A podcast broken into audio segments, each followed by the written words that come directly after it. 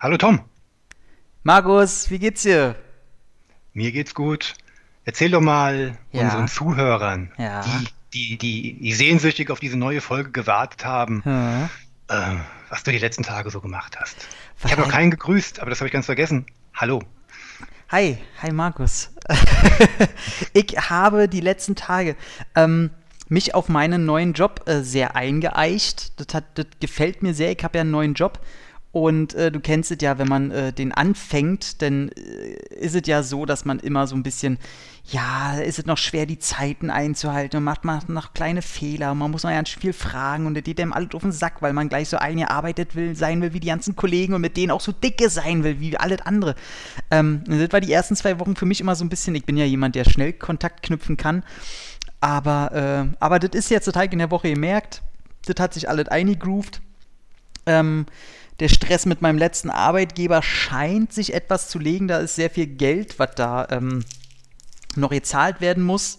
Und äh, da kamen jetzt auch so einige. Das heißt, ich kann äh, wieder Koks und Nutten bezahlen, wie du es von mir kennst.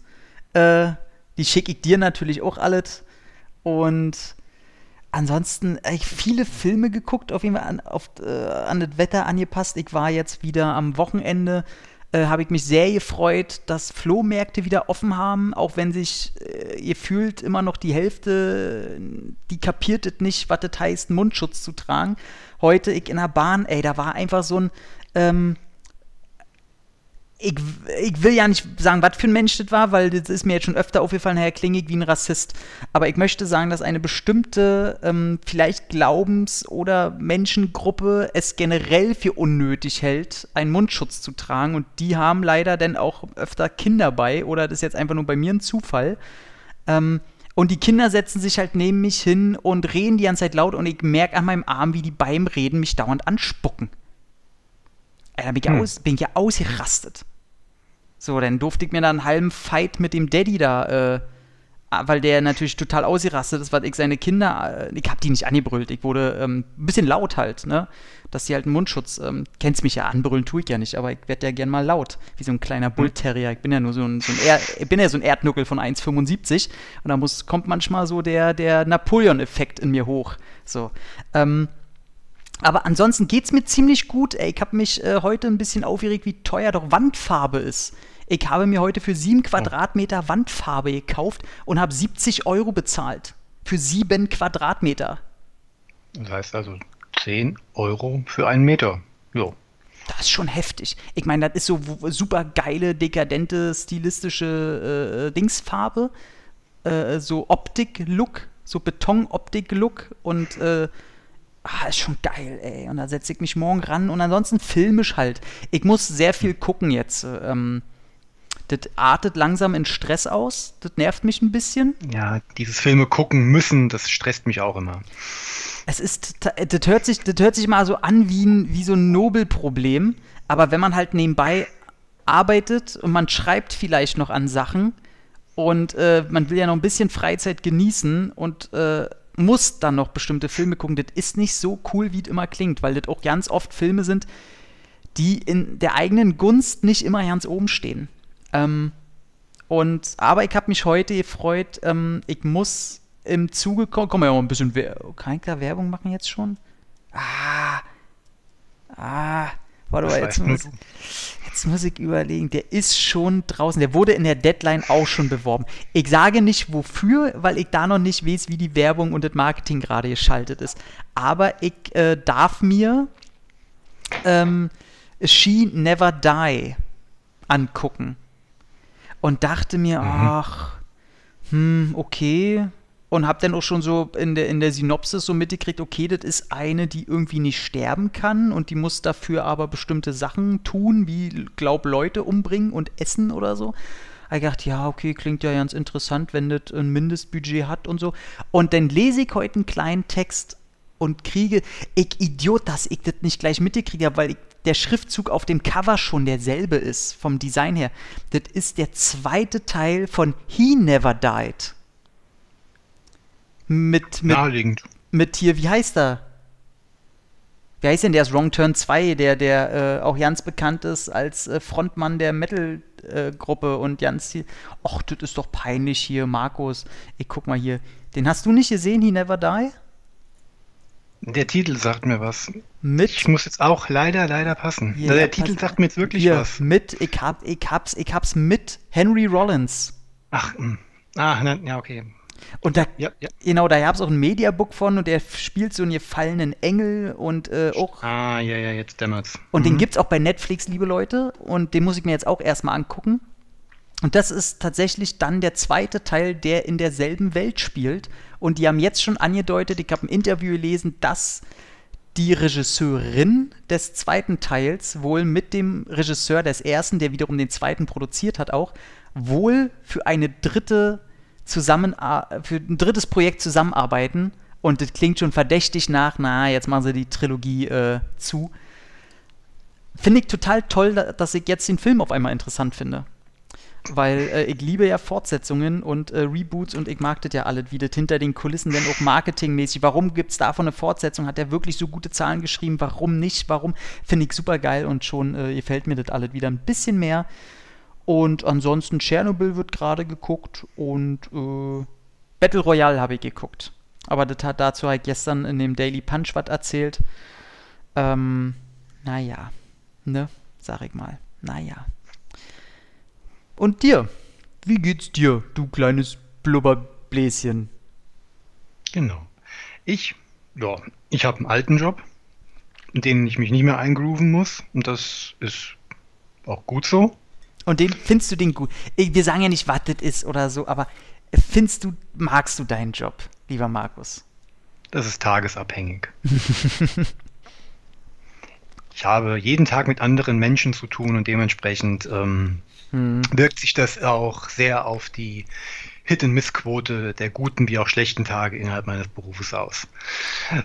Ich glaube, damit bringe ich es am einfachsten und leichtesten auf den Punkt. Ja.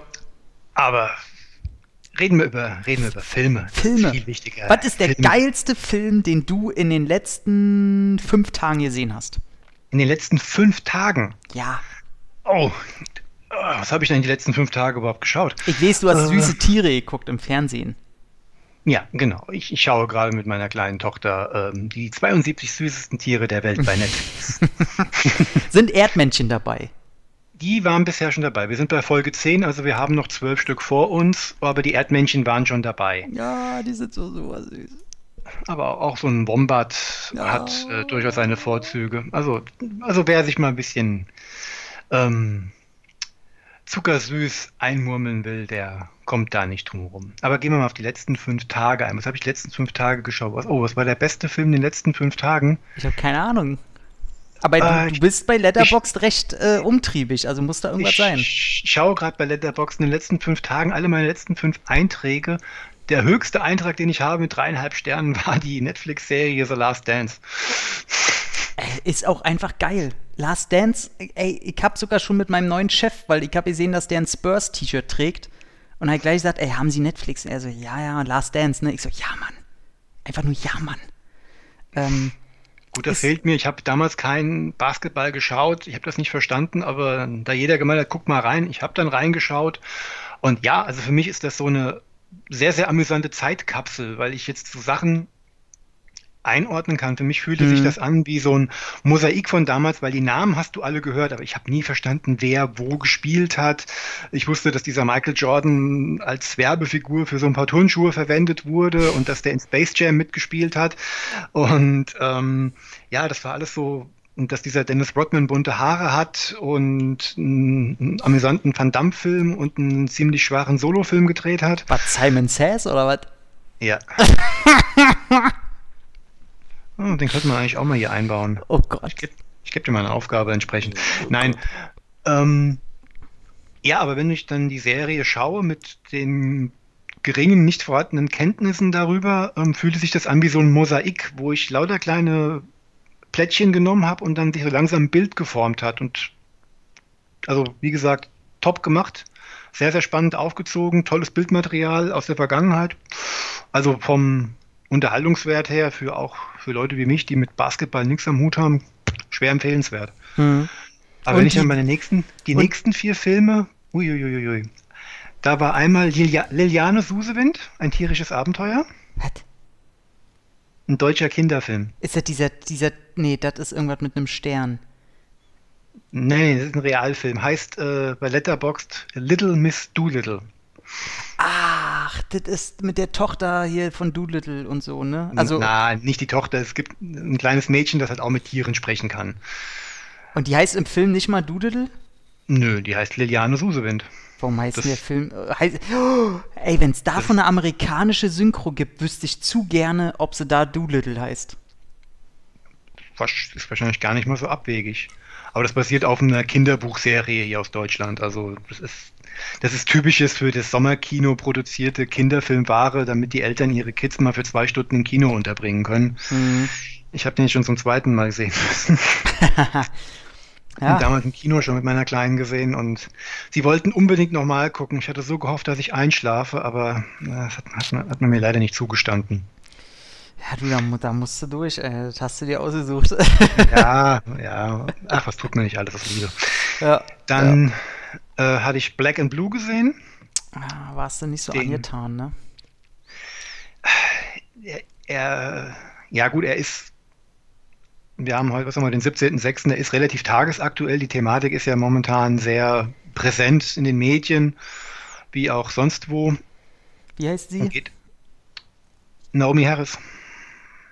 Ist das die, die Darstellerin, meinst du jetzt? Ist das die aus Tor 3? Nee, das ist ähm, Tessa Thompson. Du mein, Naomi Harris ist Miss Moneypenny aus den letzten Bond-Filmen. Die sehen noch, ey, die sehen noch hundertprozentig genau so aus. Ja. Ja, die könnten Schwestern spielen, sind sie aber nicht. Oh Gott. Ähm, oder auch äh, im dritten Pirates of the Caribbean und noch ein paar weitere. Ach, die, die Voodoo-Braut. Genau. Genau. War ein bisschen sexy. Ja. Spielt halt eine äh, dunkelhäutige Polizistin, die zufälligerweise mit ihrer Bodycam den Mord von ein paar korrupten Cops an ein paar Dealern filmt, angeschossen wird und dann quasi durch ihr altes Viertel, das ja, sozial sehr benachteiligt ist und primär von ähm, afroamerikanischen Bewohnern bevölkert ist, ähm, dann quasi gejagt wird und natürlich auch von ihren alten Leuten nicht anerkannt wird, weil sie jetzt die Uniform trägt. Ähm, ist kein schlechter Cop-Thriller. Kann es sein, dass Frank Grillo einen ganz, ganz schlechten Agenten hat? ich will ja nicht sagen, Grillo ist nicht schlecht in dem Film. Ähm, die Darsteller sind nicht das Problem des Films, die gebotene Action ist nicht das Problem des Films, aber das ist absolutes Cop-Thriller einmal eins, nur halt verpackt in eine relativ aktuelle ähm, Prämisse. Ja gut, aber der aber, ist ja auch untergegangen, ne? Also wie halt irgendwie fühlt alle seine Filme, die seit fünf Jahren rauskommen. Hm, ja. Der hatte mit Purge 2 und 3 hatte er ein kleines Sprungbrett, wo ich gedacht habe, ah, kommt er jetzt im Kommerz an? Und wenn er ja, ankommt, halt dann. Es waren aber auch billig produzierte Filme und die Einspielergebnisse waren jetzt nur an den, an den Budgets gemessen erfolgreich. Für sich alleine genommen war das jetzt auch nicht so die Mega-Hits. Ja, aber er war in einem Franchise, was halt heute noch ja, von sich reden macht. So. Ja, ist natürlich richtig. Aber ich, ich kann dir nicht sagen, woran es liegt. Ob der hinter den Kulissen sich so viel, äh, sich viel Ärger einhandelt. Glaube ich schon, ne? also, ist, ist, also vor der Kamera ist das eine ziemliche Charisma-Bombe. Mhm. Und es wundert mich doch sehr, dass der ähm, nicht mehr auf den Kasten kriegt. Aber es liegt wahrscheinlich auch so ein bisschen am Alter. Ich meine, er sieht zwar nicht so aus, aber der gute Mann ist auch mittlerweile 55. Also ich habe halt nur ähm, mal einen Podcast gehört von einem Regisseur, mit dem er mal gearbeitet hat, äh, bei einer bestimmten Netflix-Produktion. Und ähm, das hat doch, äh, das ist jetzt natürlich nur eine Person, die äh, da von mhm. ihm redet, aber da die Person ansonsten wahnsinnig zugänglich immer ist und äh, also hier von wie High Point Blank halt. Joe Lynch. Joe Lynch, genau. Der hat halt einen Podcast und wenn der über äh, Frank Grillo redet, äh, dat, da denkst du danach aber auch, mein Gott, das muss ja ein krasses Arschloch sein. Also, hm. weiß ich nicht. Vielleicht liegt es daran, aber wie du schon sagst, klar, vielleicht spielen jetzt mehrere kleine Sachen einfach mit, dass er den Stand nicht mehr findet. So, ich meine, was soll er für Rollen denn kriegen? Aber der produziert ja auch selber mit seiner äh, Firma. Äh, vielleicht ist er damit auch einfach erfolgreicher und muss ja nicht immer vor der Kamera treten.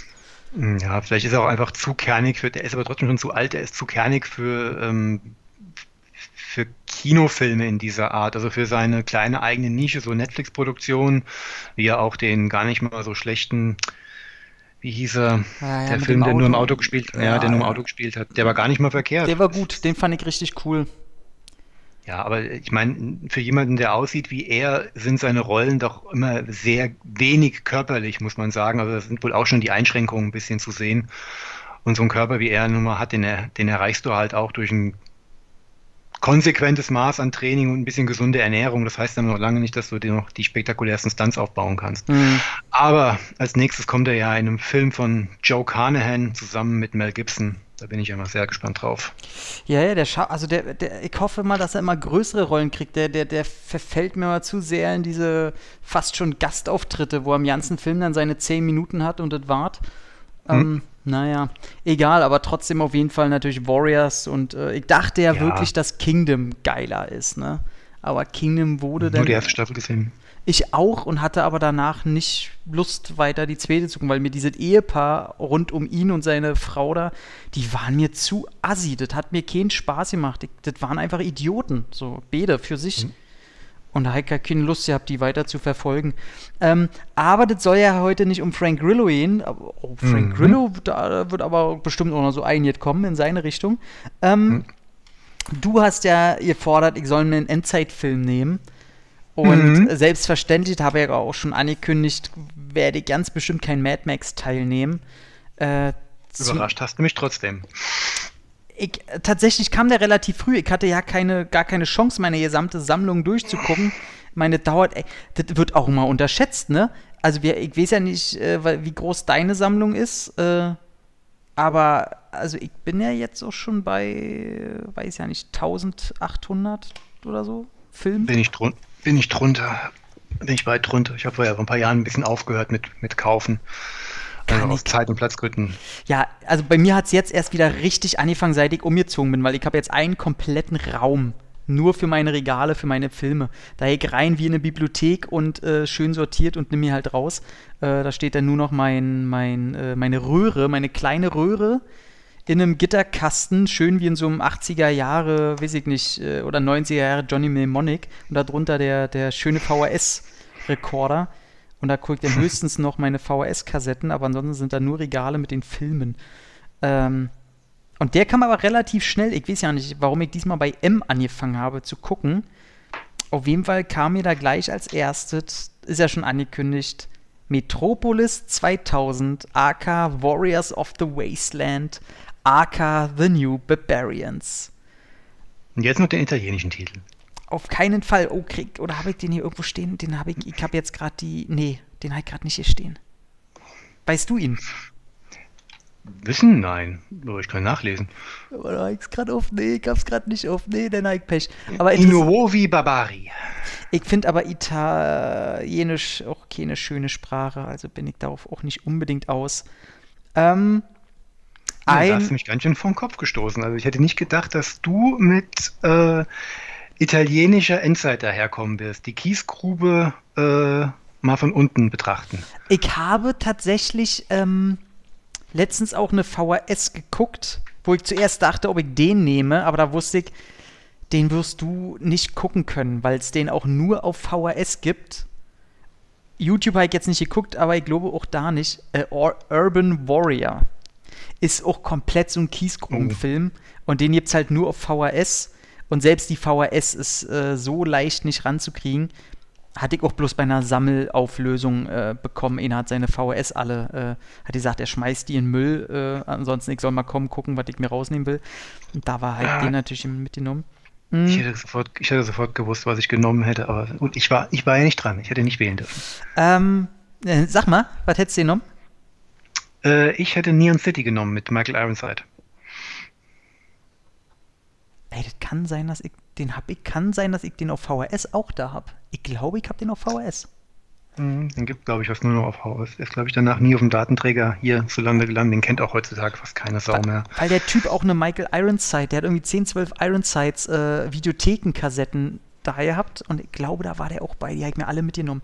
Ähm, auf jeden Fall Metropolis 2000 würdet ähm, italienische Filme dieser Zeit ist bei mir mal so ein Hit und Miss. Das ist immer ein völliges, ich sehe das Cover, ich sehe den Preis meistens auf Börsen und ich nehme mir die meistens mit.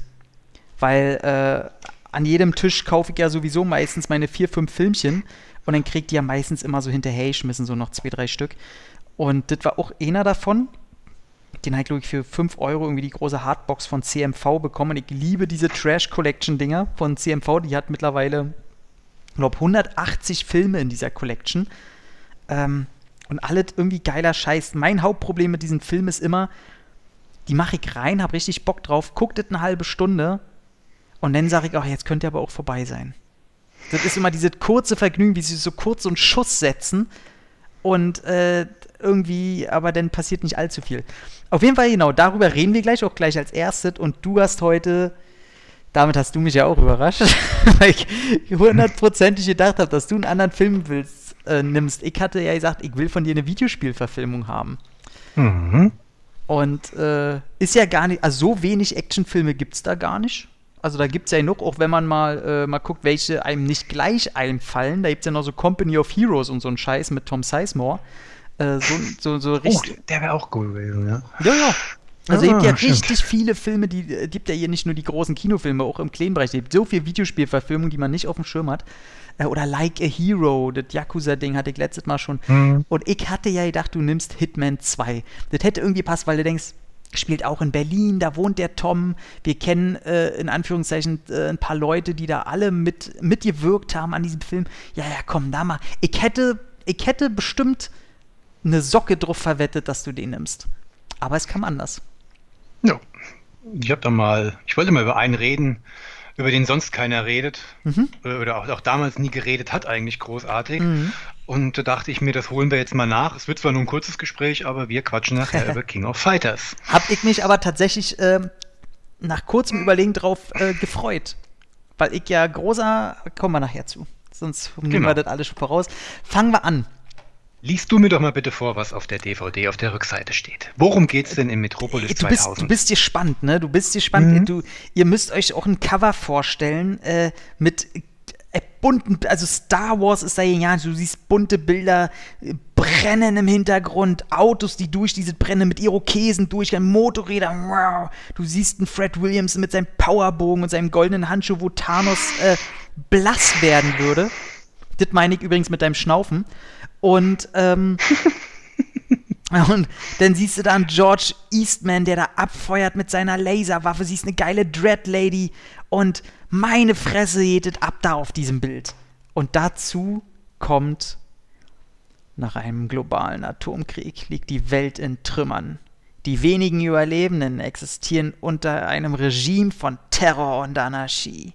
In diesem tristen und erbarmungslosen Kosmos treffen drei idealistische Einzelkämpfer aufeinander. Scorpion, ein schweigsamer Reiter des 21. Jahrhunderts, der mit seinem schwarzen Panzer durch die Lande zieht. Genius, ein geschickter Bogenschütze mit explosiven Pfeilen.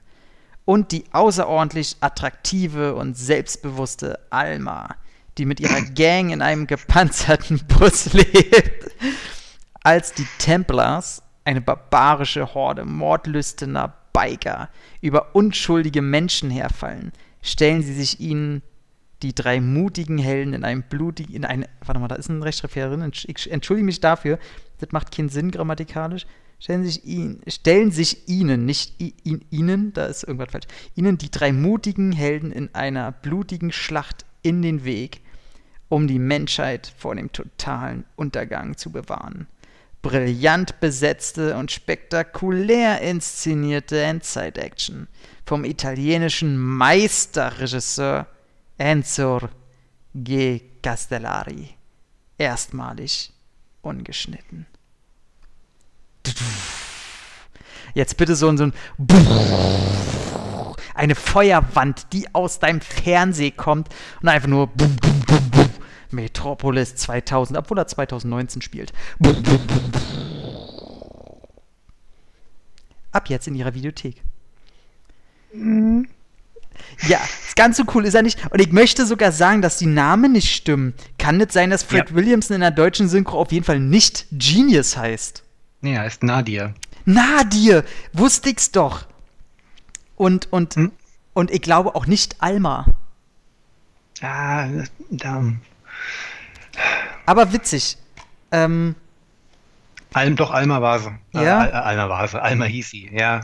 Und auf jeden Aber Fall, hier, also hinten steht auch der deutsche ja. Skorpion und natürlich wird er im Film Scorpion genannt. Oder Scorp Skorpion. Also der, irgendwie Scorpion. Mhm. Ähm, ja, ja, ja, ey, was soll ich dazu sagen? Ja, ja. Ähm, das ist ein, das ist ein Film von 83 äh, und äh, also wer nur ansatzweise schon mal in diese Welt der 80er Jahre oder auch schon 70er Jahre ein Rip-Off Italiener-Filme gesehen hat, der weiß ganz genau, was einmal wartet. Die Italiener haben eine Marktlücke für sich entdeckt. Die haben ab den 70ern, haben die gewartet, bis aus Amerika irgendwelche Riesenfilme rauskamen, die Riesenerfolg hatte. Darauf haben die die nächsten zwei, drei Jahre mindestens Filme rausgeschissen mit wenig Geld, die diese Filme halt nachmachen, damit die Fans sagen, oh, ich hab wieder Bock auf so genau wie den, oh, den müssen wir mal gucken, der ist genauso geil, haben immer ein mega Cover aufgeknallt, die Cover sind alle geil. Und dann guckst du den Film. Ja, man nennt, man sagt zu diesen Endzeit-Italiener-Dingern nicht umsonst ja Kiesgrubenfilme. Weil du hast immer nur irgendwelche, ein paar Autos, die, die schlecht designt auf, auf Zukunft getrimmt wurde. Du hast irgendeine Kiesgrube, wo die rumfahren und irgendwelche Billion-Kostüme, in denen sie rumlaufen. Und ist immer dasselbe. Und das ist hier nicht anders. Und äh, Castellari, Castellari äh, muss, man, muss man allerdings sagen, dass der äh, einer der ganz Großen ist, diese, dieser Welle. Und der auch einer der Regisseure ist, wenn der draufsteht, ja, es ist für Sehgewohnheiten von Kommerz-Kinogängern billige Scheiße. Man kann aber nicht verweigern, anzuerkennen, dass seine Filme immer doch so ein, so ein Mindestmaß an Spaß bieten. Also der hat ja auch hier Dings gemacht, die, die äh, The Riffs-Filme. Also ich glaube Teil 1 und 2 sind mhm. seine, ne? Oh ja. Die ja, ja gut, es gibt ja, es gibt ja keinen dritten. Ja, in, in, in ja Deutschland nur, schon. genau. Äh, in Deutschland war das hier die, die Ratten von irgendwas, ne? Die Ratten von New York, äh, von Manhattan. Ratten von Manhattan. Genau. Mit, mit diesen Mutantenratten am Ende, ne? Ja. Diesem geilen. Ja, von, diesen, von, von, Bruno Mattei. Das ist wieder eine ganz andere Hausnummer. Die, die, die Menschratte mit ihrem, mit ihrem gelben Anzug da irgendwie. Ja, ja. Ey, hat Spaß gemacht, kann ich nichts gegen sagen. Mhm. Und ja, dann, ich hatte keinen Alkohol zur Hand. Ich hatte weniger Spaß. Ich trinke ja auch keinen Alkohol. Aber ähm, ich, ich, äh, egal, das wird jetzt sonst ein schweinischer Witz. Ähm, dann hat er auch die Supertypen-Filme gemacht, diese drei TV-Filme mit Bud Spencer zum Beispiel. Oder auch den Last Jaws, den er gemacht hat, diese Drip-Off vom, vom Weißen Hai natürlich. Nie, nie gesehen, aber soll sehr amüsant sein. Ja, ist großer Quatsch, der aber auch Spaß macht. Ich fand den nicht so verkehrt. Und sein bekanntester ist wohl äh, Kioma. Mit und, den Glor und den Glorious Bastards. Stimmt. In Glorious Bastards, das Original. Ähm, mhm. Und halt äh, Kioma mit, äh, warum wollte ich gerade Richard Nixon sagen? Franco Nero oder so heißt Frank, Franco Nero oder so heißt der. Äh, wo, er, wo seit Ewigkeiten der zweite Teil auch in der Pipeline irgendwie steht, in der Präproduktion. Ähm, und was ich sehr witzig finde, dass du auf alten Covers, das ist so Covern, das ist bei IMDb auch gerade drauf, äh, da haben sie einfach aus Fred Williamson auf dem Cover einen Weißen gemacht. das ist, ist er, aber es ist ein Weißer. So wo ich gedacht habe, okay, äh, okay, na gut. Ist sehr bleich auf dem, ja okay, das stimmt, hast recht. Das, das, ich guck's mir gerade an. Das, das, ist ein Toast. Dieser Typ ist auf jeden Fall ein Toast. Also da, das ist ein Weißbrot, ja. da kannst du nichts gegen sagen. Ähm, ja, der Film spielt halt 2019 ähm, wo ich, ich hau nur so kurz ein paar Mini-Dinger raus und danach jetzt zum Film. Äh, wurde im Studio in, und in Rom halt gedreht. Und er hat sechs Filme, äh, nee, drei Filme innerhalb von sechs Monaten gedreht. Halt äh, die beiden Riff-Filme und äh, den hier. Und die hatten sehr wenig Geld. Also weiß man, was einen da erwartet. So, der Film fängt auch an mit. Also, das ist die Krönung. Als ich das gesehen habe, wie der Film anfängt, da habe ich ja noch Schlimmeres erwartet. Das sind jetzt zwei Sachen. Jetzt bin ich mal gespannt, womit du mir um die Ecke kommst. Also, das erste ist die. Ähm, einfach die verschiedenen Layers, die übereinander gelegt wurden, wo du im, im Vordergrund hast du halt ein Layer, wo einfach irgendwie zwei, ich weiß nicht, was das sein soll, einfach so Türme aus einer Stadt, so Silos, so Wassersilos. Dann hast du da hinten irgendwie mhm. was Blaues, was Wasser sein soll. Und dahinter hast du noch ein Layer, ähm, wo irgendwie ein paar Häuser, so ein paar Sechsstöcker stehen sollen. Und das sieht einfach aus, als hätten das ein paar Kinder irgendwie aneinander gepappt und hätten dafür in der zweiten Klasse den ersten Preis gekriegt und dann kommt da einfach ein Licht runter und dann so und das soll dann der große äh, Atomkrieg sein und ich habe mir gedacht, alter Schwede, also das sieht ja aus wie hier Pumuckl-Theater. Ähm, das ist hart. Äh, so was bastel ich vielleicht, wenn ich zur Probe irgendeinen Stop-Motion-Film machen soll, wo die Figuren geil sind und ich einfach irgendwelche Drecks, die billigsten Hintergründe machen kann, einfach nur um gerade mal das Licht zu testen. So sieht das aus. Ähm, aber sie, sie waren nicht dessen bewusst, sie haben es extra schön klein im Bild, gehalten, im Bild gehalten, den Rest schwarz, um dann die Namen der Darsteller einblenden zu können. Kom komplett, genau. und ähm, ja, und dann fängt der Film halt an und der hat, der hat keine große Story. Der Film ist halt, du hast den in Anführungszeichen. Moment, Moment, jetzt unterbreche ich dich ganz kurz. Wenn du schon beim Anfang bist, unterschlägst du jetzt wirklich diese Kamerafahrt über diese Raumanzüge? Die fand ich gar nicht so scheiße dass der erste Raumanzug ähm, eindeutig, wie soll ich das beschreiben? Man sieht einen Raumanzug, der eindeutig für eine Frau konzipiert wurde, weil in der Höhe der Brüste ähm, durchsichtiges Glas eingebaut wurde. Ja. Ja. Was, was hast du da dagegen? was hast denn du gegen Glastitten? Ich äh, frage mich nur, welchen Sinn und welchen Zweck und vor allen Dingen welche. Äh Damit man die Titten sieht. Dass man ja, während, der, während der Raumfahrt halt da oben herrscht Druck. Ja. Und der muss weg. Man, keine Ahnung. Aber du bist in einem italienischen äh, Billo-Rip-Off. Ja, also es ist die erste Einstellung. Klar, es zeigt schon mal irgendwo den Weg. Soll mir das jetzt zeigen? Bitte nehmen Sie die nächsten 90 Minuten nicht zu ernst. Ja. Also ich habe mir gefeiert, ich habe mega gefeiert. Ich, ich, dachte, okay, das wird jetzt eine Sause. Zuerst so richtig billiger Hintergrund und dann gibt's äh, Glastitten.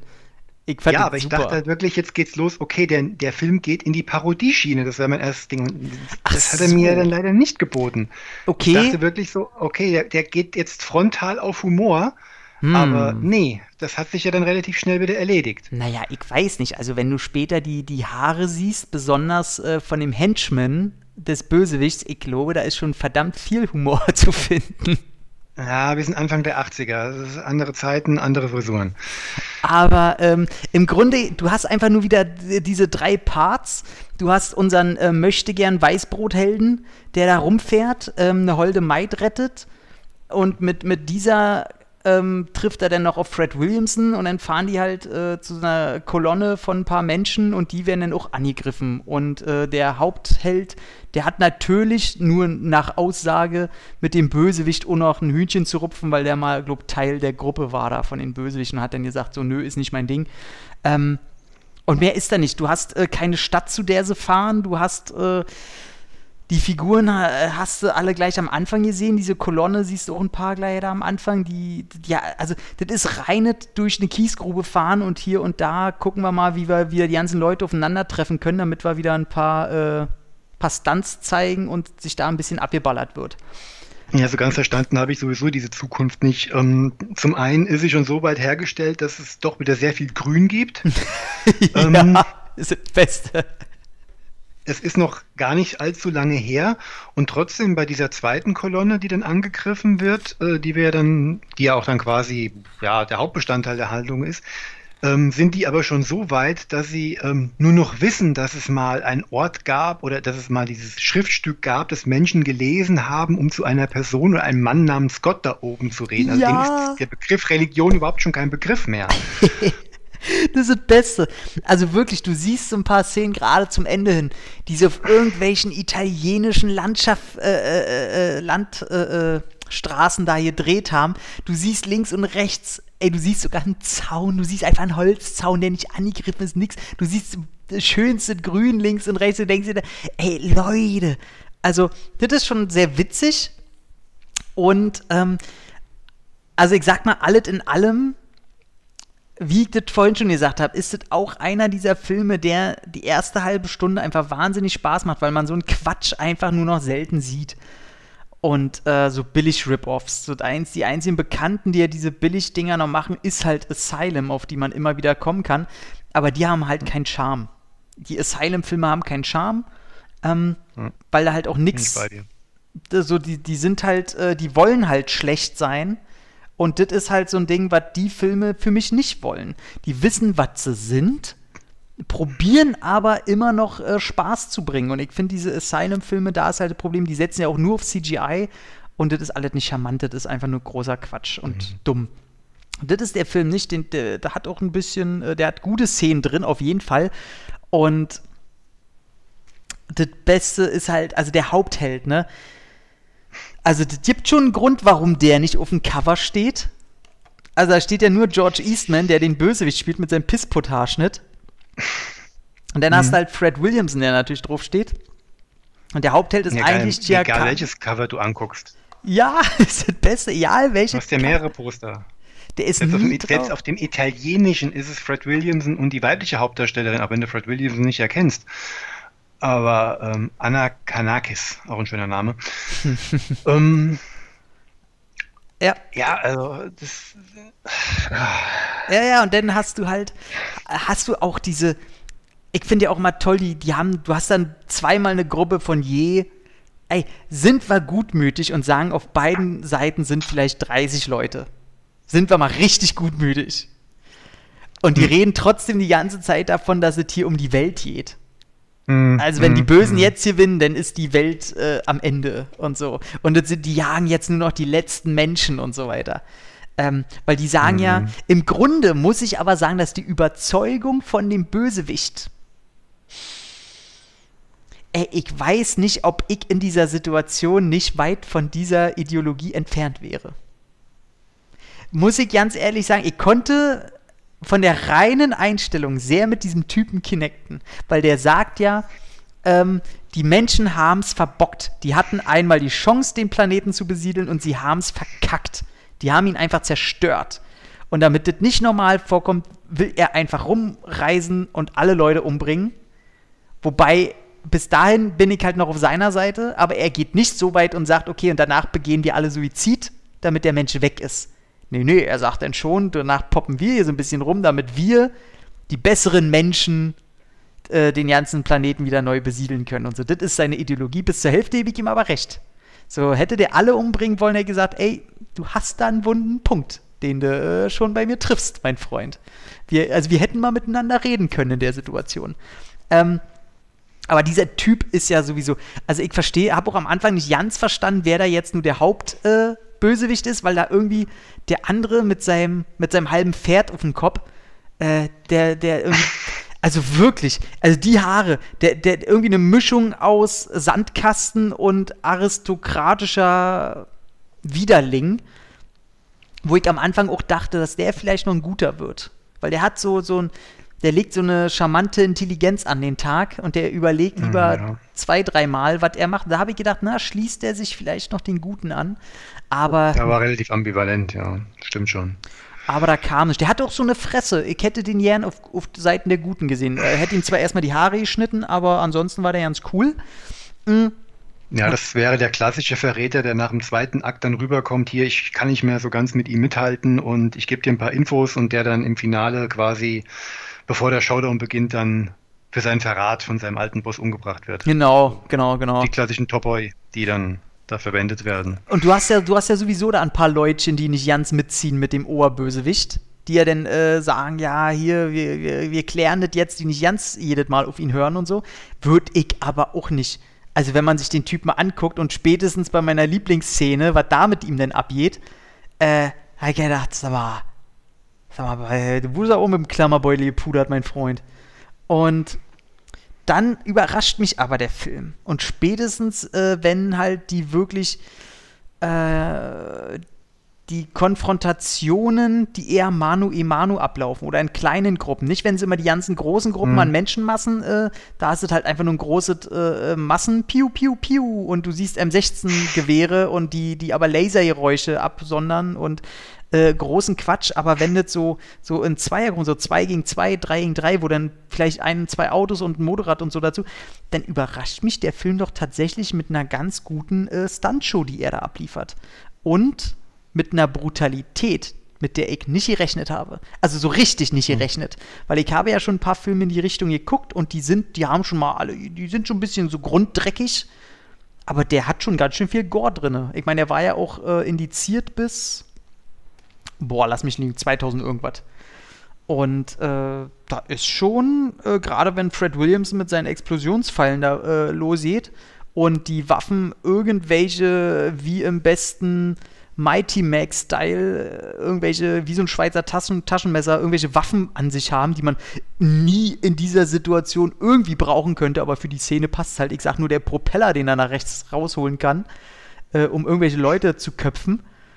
Äh, das ist schon äh, recht saftig, was da abgeht. Und der, äh, ich finde es faszinierend, dass Williamson den Bogen, den mit explodierenden Fallen, zwei Jahre vor Rambo 2 schon hatte. Nicht wahr? Hm? Also das darf man ja. auch nicht vergessen. Und ich will ja nicht sagen, aber sein goldener Handschuh. Thanos, Alter. Ey, der sieht original. Stimmt. Ey, der sieht so aus wie Thanos sein Goldhandschuh. Da fehlen wirklich, also der hat ja auch so, so, so die Diamanten da dran und so. Ey, das, ohne Scheiß, mich würde das nicht wundern, wenn der, ich will mal wissen, wann Thanos entwickelt wurde oder das Design von diesem Handschuh oder sonst irgendwas. Mich würde das nicht wundern, wenn da irgendeine Inspiration herkommt. Dass der den Film gesehen hat, was weiß ich, das sieht schon sehr danach aus. Aber, ja gut, wäre natürlich schön. Und äh, auf einmal platzen da Köpfe und äh, Leute werden generell geköpft oder du siehst, wie die einfach zerplatzen und der Regisseur hat ja auch äh, alle Szenen, alle Action-Szenen hat er immer mit drei Kameras gedreht. Der hat immer in drei verschiedensten Geschwindigkeiten gedreht. Ich weiß nicht, ob das eine gute Idee war. Also dadurch wirkt, also das ist rein vom, vom künstlerischen Standpunkt her, ist das mal, also macht halt nicht jeder. Er, er nutzt das nicht wirklich viel wenn man es weiß, dann sieht man, ah, okay, hier hat er geschnitten auf die, damit er hier besser Zeitlupe einsetzt und hier drosselt er die Geschwindigkeit von Schnitt zu Schnitt. Ähm, ja. Ja, ja, ja. ja also, die Zeitlupen. Hier fällt keiner ohne Zeitlupe. Also hm. das. Ne. Da ist einer ein großer Fan von Pack and Paw. Das ist unübersehbar. Aber finde ich hier auch nicht so, also es fällt nicht so negativ auf. Also ich habe da eher Spaß dran gehabt, dass sich mm. einer in so einem Film mal äh, probiert, was andere zu machen. Ähm, ja, hier, auch hier viel Hit und Miss. Also was ich bei einem Autostunt oder bei jemandem, der wirklich gerade getroffen von, ähm, na, von der Balustrade oder so runterfällt, gerne. Aber wenn unser Held am Rennen ist und äh, mal einen Hechtsprung macht und dann erst die Explosion hinter ihm stattfindet und das alles in Zeitlupe passiert und das immer mal wieder, dann denke ich mir so, äh, lass es normal laufen. Es ist schon unspektakulär genug. Ja, okay. Aber er rettet ja denn äh, die Holde Meiter, die, die ja auch offiziell aus Dummdorf kommt, ey. Das ist so eine richtige. Naja. So, die hat gar nichts zu tun in dem Film. Die soll einfach nur gut aussehen. Äh, die soll sich einfach nur in den Held verlieben. Ja. Die soll auch natürlich ja. in der ersten Hälfte schön äh, äh unter Panik, unter äh, Stress, unter wie, wie bescheuert jetzt hier, die soll so ein bisschen abstinent einfach wirken, weil sie gedingst ist, geschockt. Und äh, ja, also man sieht, es ist einfach nur dafür da, dass die Frau die Fresse hält. Also die soll gar keine Rolle haben. Und äh, Fred Williamson. Ja, ja, ist ja schon vor der Halbzeitmarke mit unserem Helden im Zelt verschwunden. Ja, natürlich, aber genauso wie Fred Williamson.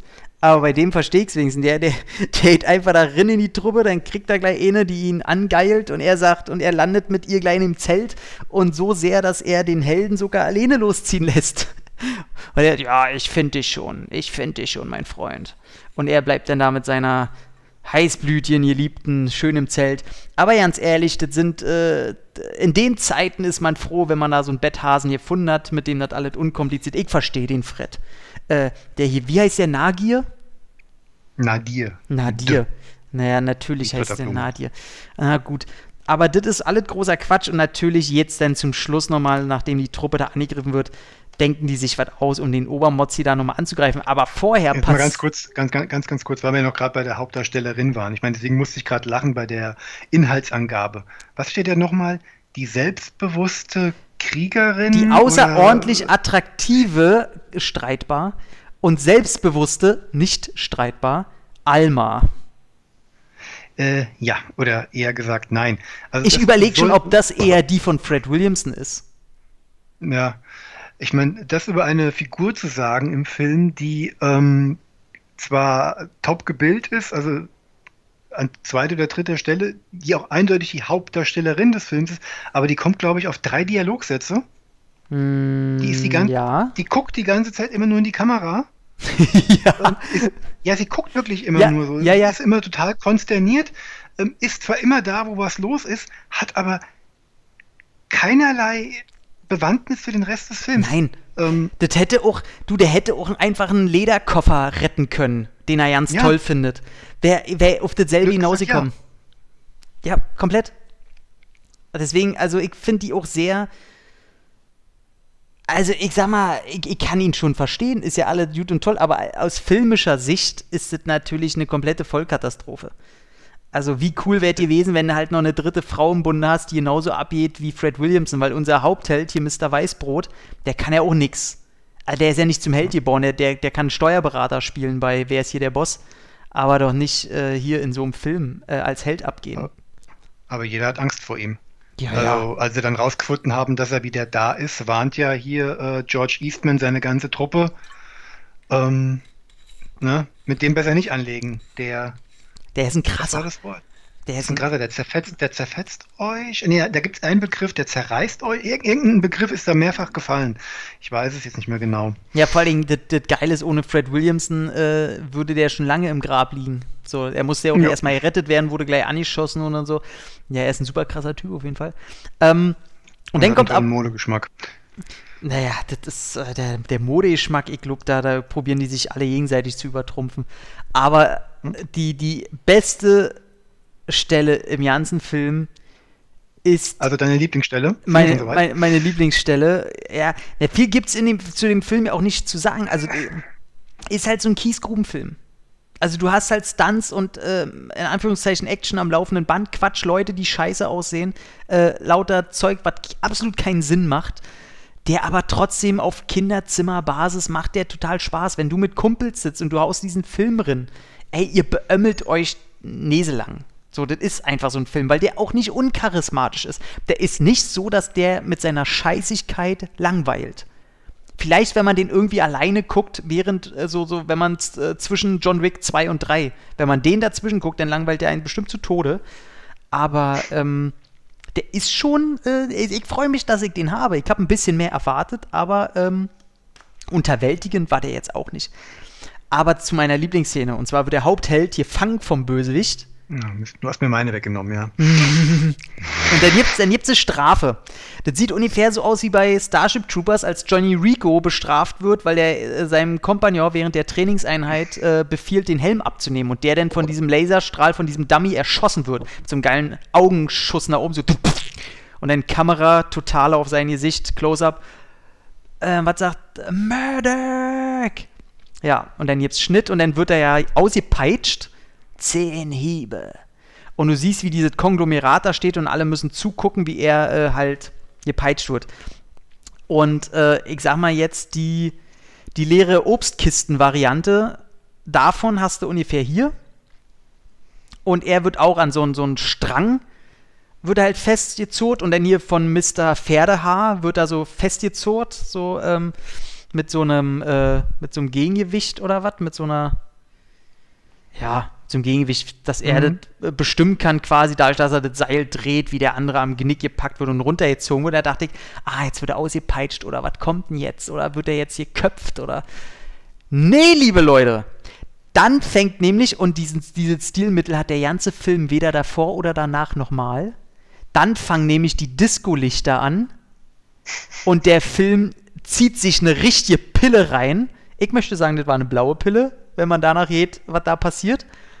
Und der Bösewicht haut mit einer, weiß gar nicht, mit einer kleinen Sense oder ist das auch eine Peitsche? Nee, mit einer kleinen Sense oder so, ne? Mm, so ein kleines, kleines ähm, ja, Schlitzwerkzeug. Und, fällt ja auch kein guter Begriff und ich dachte, der schlitzt ihm jetzt den Rücken. Nee, nee, nee, nee. nee. Mit der Spitze in äh, äh das, bei, bei der Arschkimme haut er voll rein, sodass die Hose runtergeht. Und der Typ zieht sich auf einmal, du hörst, wie der Reißverschluss aufgeht. Und der will den ficken. Und ich dachte mir, Alter, kommt jetzt echt eine männliche Rape-Szene von einem Mann?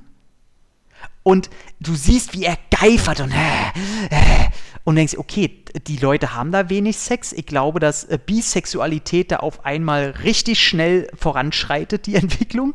Ähm, trotzdem war das im ganzen Film nicht ansatzweise Thema, dass da irgendwas in die Richtung gehen könnte. Da kam kein Spruch, kein Nix, kein mhm. irgendwas. Und auf einmal, und er wird, da kommen ja dann die Kumpels und die retten ihn ja. Aber ich möchte sagen, das war so, so 10, 20 Sekunden zu spät und er hat ihn halt wirklich vergewaltigt. Und ich dachte mir, wow. Also, das fast jetzt einfach mal so schnell aufzumachen und danach gleich wieder zu schließen. Also, das ist schon so, wo ich wow. also vor allem die Art der Inszenierung, als, als wäre jetzt so die Party-Time angebrochen, so, oh, oh, jetzt so hier, Manly Rape, uh, so, ich dachte, Alter, bin ich hier, was, was geht hier ab, gerade ab, so. Ich meine, das ist die Art von Verrücktheit, die hätte ich gern mehr in dem Film gesehen, nicht mehr Rape, aber mehr so die Art von, ich scheiß auf alles. Aber das war schon krass. Ich meine, das hat meine These, ähm, unterstützt, wenn ich mir nur die Haare von dem bösen Typen angeguckt habe dass mit dem irgendwann, irgendwann läuft da was falsch mit dem. Aber das war schon, äh, das war schon sehr witzig. Das war schon so witzig, dass ich darüber erstmal nachdenken musste, was ich da gerade in dem Kontext sehe. Aber ich konnte es mir nicht erklären, so wirklich. Also ich, also ich kann ja die Demütigung verstehen, natürlich für einen großen Krieger. Was ist das Demütigendste, was man sich auf das Schnelle vorstellen kann? Klar, von, einem, von einem Mann vergewaltigt werden. Das, das ist schon emotional, ist schon bestimmt krass ekliger als ausgepeitscht werden. Also kommt aber auf wär, den Typen wär, ja, aber wäre es denn so schwer gewesen, diese Templer vorher schon mal so weit zu charakterisieren, dass die äh, nur in einem Nebensatz oder so, dass die beim Plündern, Morden oder beim Vergewaltigen von nichts zu niemanden halten machen, dass es vielleicht mal in einem Nebensatz mal irgendwie erwähnt wird. Mhm, ähm, ja, genau. Dann kommt, dann kommt das quasi und du hast dann eher das Gefühl, ähm, das ist die Strafe dafür, dass er ihn damals abgewiesen hat, warum er und deswegen abgehauen ist von der Truppe oder das, sowas. Genau so wirkt es. Es wirkt so, ja. als hätte der Oberbösewicht damals was von dem gewollt und fühlt sich jetzt zurückgewiesen wie so ein Kleinkind und sagt, oh, jetzt nehme ich mir aber, was ich wollte. Und weil er ja auch so geifert und dazu diese, diese, diese Lichtkegel, die als wie, als wie in einem Club so benutzt werden, um das Bild so total zu einer Party zu gestalten. Ich dachte, alter Schwede. Also, wow. Also, das war schon sehr, ähm, ich sag mal, unglücklich inszeniert, aber äh, auch sehr, sehr witzig. ich habe echt gefeiert. Ich habe groß gefeiert. Und äh, ja, ernst genommen hat man den Film bis dahin sowieso schon nicht mehr. Also, Nein, Quatsch. Äh, er konnte da nochmal überraschen, sagen wir es so. Ja, ja, ja, genau. Ich habe den auch so ab Minute 70 oder so, die letzten 20 Minuten habe ich dann nur noch Second Screen geguckt, weil es ja doch irgendwie dann immer dasselbe war.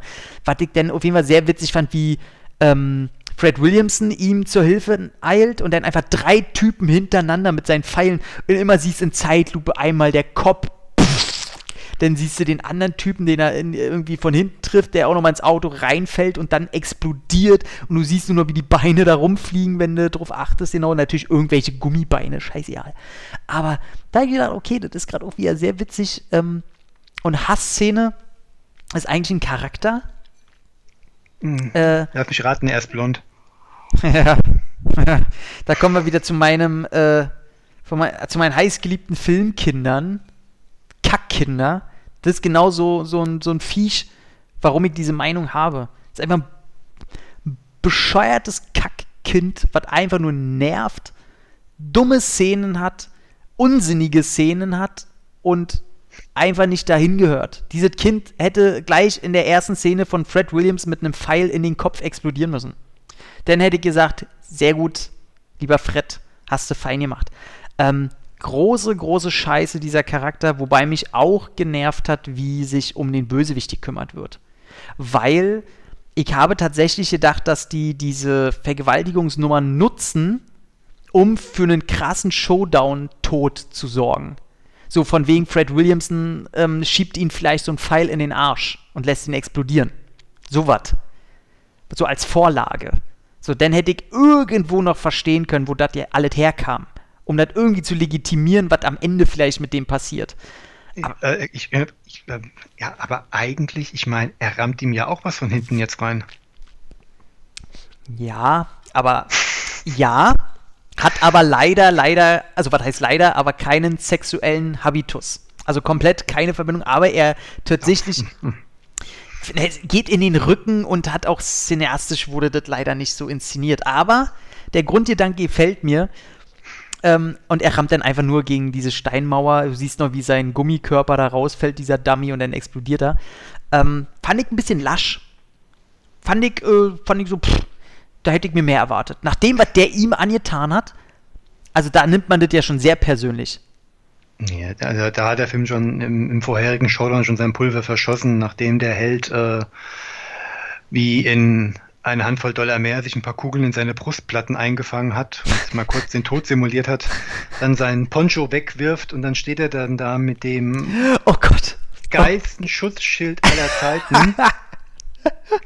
Ey, wirklich wie aus einer Modelshow von äh, hier hier, wer hat die Erbsendose? Andy Warhol. Also das ist aus der Factory komplett einfach mal kurz geklaut und Hm, ihm angezogen. Mal, ich habe ich hab ein Kostüm von einem William Friedkin-Film gefunden, von welchem denn? Nach Cruising. ähm, ah, Gottes Willen. Also nee, das war. Das war wirklich, äh, vor allem du hast gesehen, dass das so ganz dünnes Billard Plastik war, so, ne? Und das Mhm. haben die natürlich schnell aus irgendwelchen Eierschalen gebastelt. Irgendwelchen Plastikeierschalen, also ganz schlecht. Ähm, aber ich meine, da kannst du dann, äh, musst du entscheiden als, als Konsument quasi, willst du über, so- also warum guckst du diesen Film? Willst du über sowas lachen oder willst du über sowas meckern? Und ich sag mal, wer den Film bis dahin sowieso geguckt hat, der lacht dann drüber und das ist dann bloß noch so ein, so die Erdbeere auf der Torte. Ähm, von daher, ey, ohne Scheiß, wer, wer so eine Filme sucht, so, das gibt ja auch Leute, die gucken sowas ganz gerne, sind da noch nicht so bewandert, da gibt es ja auch tausend Filme. Ähm, das gibt ja auch viel mehr Filme, die nicht ansatzweise alle auf DVD oder so geschafft haben, die alle auf VHS, ich habe so viele VHS-Kassetten äh, hier noch in meinen Kisten, ähm, die werde ich nie auf DVD sehen und da freue ich mich jetzt schon, äh, wenn ich die Cover sehe und das ist alles so eine Grütze. Aber man kann so Metropolis 2000, wie er von CMV äh, vermarktet wird, hat auch ein, äh, ist eine schöne Hardbox nebenbei.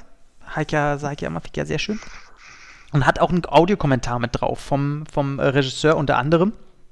Leider keine deutschen Untertitel, was ein bisschen scheiße ist, weil der so diese Italienisch-Englisch spricht und man versteht wirklich nicht alles so richtig gut.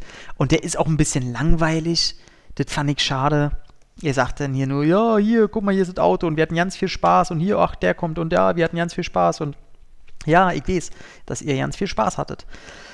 Ähm, aber ich finde sehr schön, wie, wie am Anfang so sagt, ja, ich bin äh, zu meinem Produzenten da hingegangen, ich will jetzt einfach probieren, italienischen Akzent hier zu machen.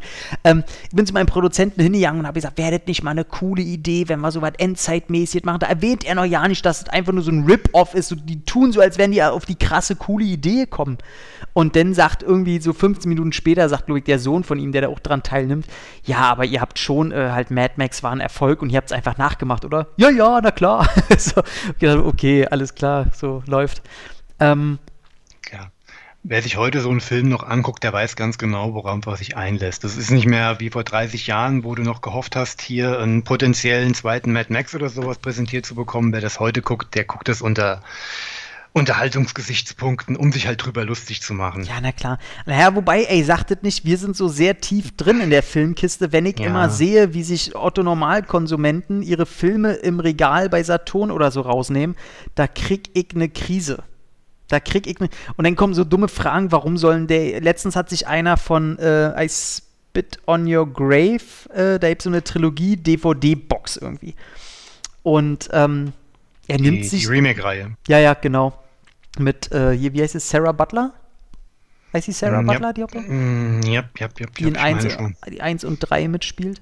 Ähm, es ist jetzt eine Filmreihe, an die muss ich erstmal noch schwerlich rangeführt werden, wegen Rape und Revenge und so. Aber der nimmt sich die halt so und guckt halt da so rauf, so, hm, ja, und packt sich die so in den Einkaufswagen und ich sage so, ey, ich will sie wirklich nicht stören, ich will ihm bloß sagen, diese Filme sind richtig heftig geschnitten. Da sind äh, zwischen 12 und 15 Minuten rausgeschnitten aus jedem Film. Also alle Szenen sind da raus.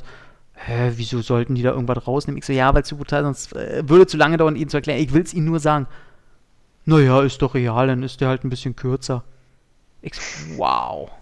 Und nimmt die und kauft sich den. Und da siehst du mal, wie, wie unterschiedlich so das Konsumerverhalten ist. Ja, hast recht. Und deswegen, ähm, ich, die Leute wissen es nicht. Die, die greifen ja auch alle zu, zu diesen Horror, billig Horror-Covern, wo irgendwas mit Amityville draufsteht. Äh, ach, hier ist so mit dem Horrorhaus, finde ich geil. So, hm, ja. Ähm, deswegen, die Leute sind, äh, die wollen sich auch nicht für interessieren. Die wollen sich irgendeinen Schmarrn kaufen, den sie sich irgendwann angucken können. Und wenn der scheiße ist, interessiert es die nicht. Wenn es gut ist, freuen sie sich. Und ihr guckt, wird es wahrscheinlich trotzdem wieder nicht weiter. Das ist, äh, da will man sich ja keine Gedanken drüber machen. Aber ist leider so. Mhm. Damit wäre eigentlich fast alles gesagt. Also Hassstelle, wie gesagt, der ganze Junge ist eine Hassstelle. Äh, und den Shodan fand ich ein bisschen. Brrr, fand ich nicht so groß. Ansonsten gibt es noch natürlich das Leben nach dem Film. Also ich glaube ganz ehrlich, dass Fred Williamson, der macht sich ein Harem. Der hat irgendwie seine zwei, drei Mädels ähm, die er da, je nach, die hat er auch nach Wochentagen benannt. Den, den hat er schon. Ungefähr 100 Kilometer weiter hat er schon einen und die neue wird er mit hingeschleppt. er, ist, genau, er ist einfach das 100 war, das, war eine, das war eine reine Rekrutierungsmission. er hat sich, genau, er hat sich eigentlich mit einem seiner, er hat sich mit Samstag gestritten und ähm, ist dann halt rausgefahren. Er ist eigentlich auch ein König, da wo er herkommt, deswegen der goldene Handschuh. Er ist eigentlich der Mega-King und äh, ist halt losgefahren, hat sich die nächste schnappt, weil er halt überlegt, sich eine neue Samstag zu holen, weil da gibt es einfach zu viel Stress mit der Frau. Und der lebt einfach, der, der wamst einfach jeden Tag eine andere. Und äh, er genießt es natürlich auch und er ist auch der Einzige, der irgendwelche Zigarrenkisten noch bei sich hat auf der ganzen Welt. Er hat das einzige Zigarrendepot und äh, lebt halt in seinen und hat auch ganz viele Kinder und findet das alles wunderbar und äh, ist alles toll, was er hat. Er lebt quasi wie Ash bei Armee der Finsternis, immer auf so einer Bank. Er, ihm wird zugefächert, er kriegt Trauben. Ähm, ja. Äh, toll. Und der Hauptheld, äh, ganz ehrlich, der biegt irgendwann falsch ab und fährt einfach über den Grund und stirbt. also, mhm. der, der hat irgendeinen so Trotteltod, weil der ist einfach, der, der wird nicht äh, das Kommando über diese verbliebenen Soldaten übernehmen, ähm, weil der einfach ein Horst ist. Und ich weiß nicht, was der macht. Ich glaube, der wird mit seinem Auto rumfahren, bis es kein, bis es kein Benzin mehr gibt, dann wird er rumlaufen, äh, bis es nicht mal mehr Schlangen gibt, die er essen kann, dann wird er einfach verhungern. So, der, der ist einfach, der ist nicht cool. Und äh, die, die aus Dummdorf da, seine Frau, die wird vielleicht die Soldaten, die wird die Chefin der Soldaten und die lassen das auch nur mit sich machen, weil äh, die alle über sie rüber lässt. Ja, weil die hat ja kein Hirn. Die ist irgendwie. Nee, aber da haben dann auch alle Spaß. Den jetzt auch gut. Und sie hat kein Problem damit, äh, eine hirnlose. Wie, wie, wie ist das Umgangswort im, im Englischen? Ähm, eine Bimbo. Die hat kein Problem damit, irgendeine so Bimbo in der Zukunft zu sein. Äh, Hauptsache gut aussehen und Spaß haben. Ich sag mal, das Glück haben auch nicht alle wünsche ich ihr, wünsche ich den anderen alles und dem anderen wünsche ich auch den Klippentod. Weil der Typ hat mich mega gelangweilt und der hört auch nicht aufs Poster. Somit sind doch eigentlich fast alle glücklich und die Welt wird eine bessere, will ich sagen. Ja. Das war jetzt äh, mein Metropolis. Auf jeden Fall, wenn ich mich entscheiden müsste, der hat bei mir mal so eine mittlere Bewertung gekriegt. Dann würde ich sagen, sofern euch der nicht zu teuer ist oder so, oder ihr euch den irgendwo angucken könnt, äh, Knickknack, ihr könnt ja mal im Internet suchen, ob man den irgendwo gucken kann für lau. Ähm, dann guckt euch den ruhig mal an, wenn ihr Freude an sowas habt. Ich glaube, ihr werdet nicht enttäuscht, wenn ihr da offen seid für so eine Genreproduktion. Ist jo. aktuell noch bei Tele 5 in der Mediathek zu finden als Schläfers-Ausgabe. Ja, aber Schläfers-Ausgabe ist ja dann auch immer so, die quatschen ja dann die ganze Zeit darin. Nee, nicht die ganze Zeit. Also alle paar Minuten wird der Film mal unterbrochen und ansonsten wird ab und zu mal was eingeblendet. Aber ich denke mal, der, ist bei, der Film selbst ist bei Schläfers gar nicht mal so verkehrt aufgehoben. Ja, ja, ja, die gibt, aber naja, wenn ich sehe, was da manchmal für Filme so besprochen werden, da finde ich den hier schon nicht ganz so peinlich und kacke. So. Also, der hat zwar einen Trash-Appeal, ja. aber ich finde, der lebt nicht nur davon. Also, wie gesagt, gerade bei der Stunt- und Gore-Arbeit wurde schon äh, wirklich handwerklich gute Arbeit gemacht. Von daher, so, ich, genau wo der Typ weggesäbelt wird, da habe ich auch gedacht, dass da nur so, so ein Kopf jetzt fliegt. Dann ist es ja so ein Dummy, wo der Kopf so zur Hälfte dann nach vorne knallt, der Hals auf ist und aber die, die Leiche, die umfällt, noch so mit den Beinen zuckt. Nicht die einfachste. Ich weiß ganz genau, wie sie die gedreht haben, aber so eine, das kostet Zeit. So, also da, da weiß man, okay, die haben sich angestrengt. So, deswegen so halb Trash. Ja, somit kommen wir jetzt wahrscheinlich zu ganz Trash. Ähm, in welchem hm. Sinne musst du jetzt sagen? Aber wir kommen zu dem König der Kämpfer.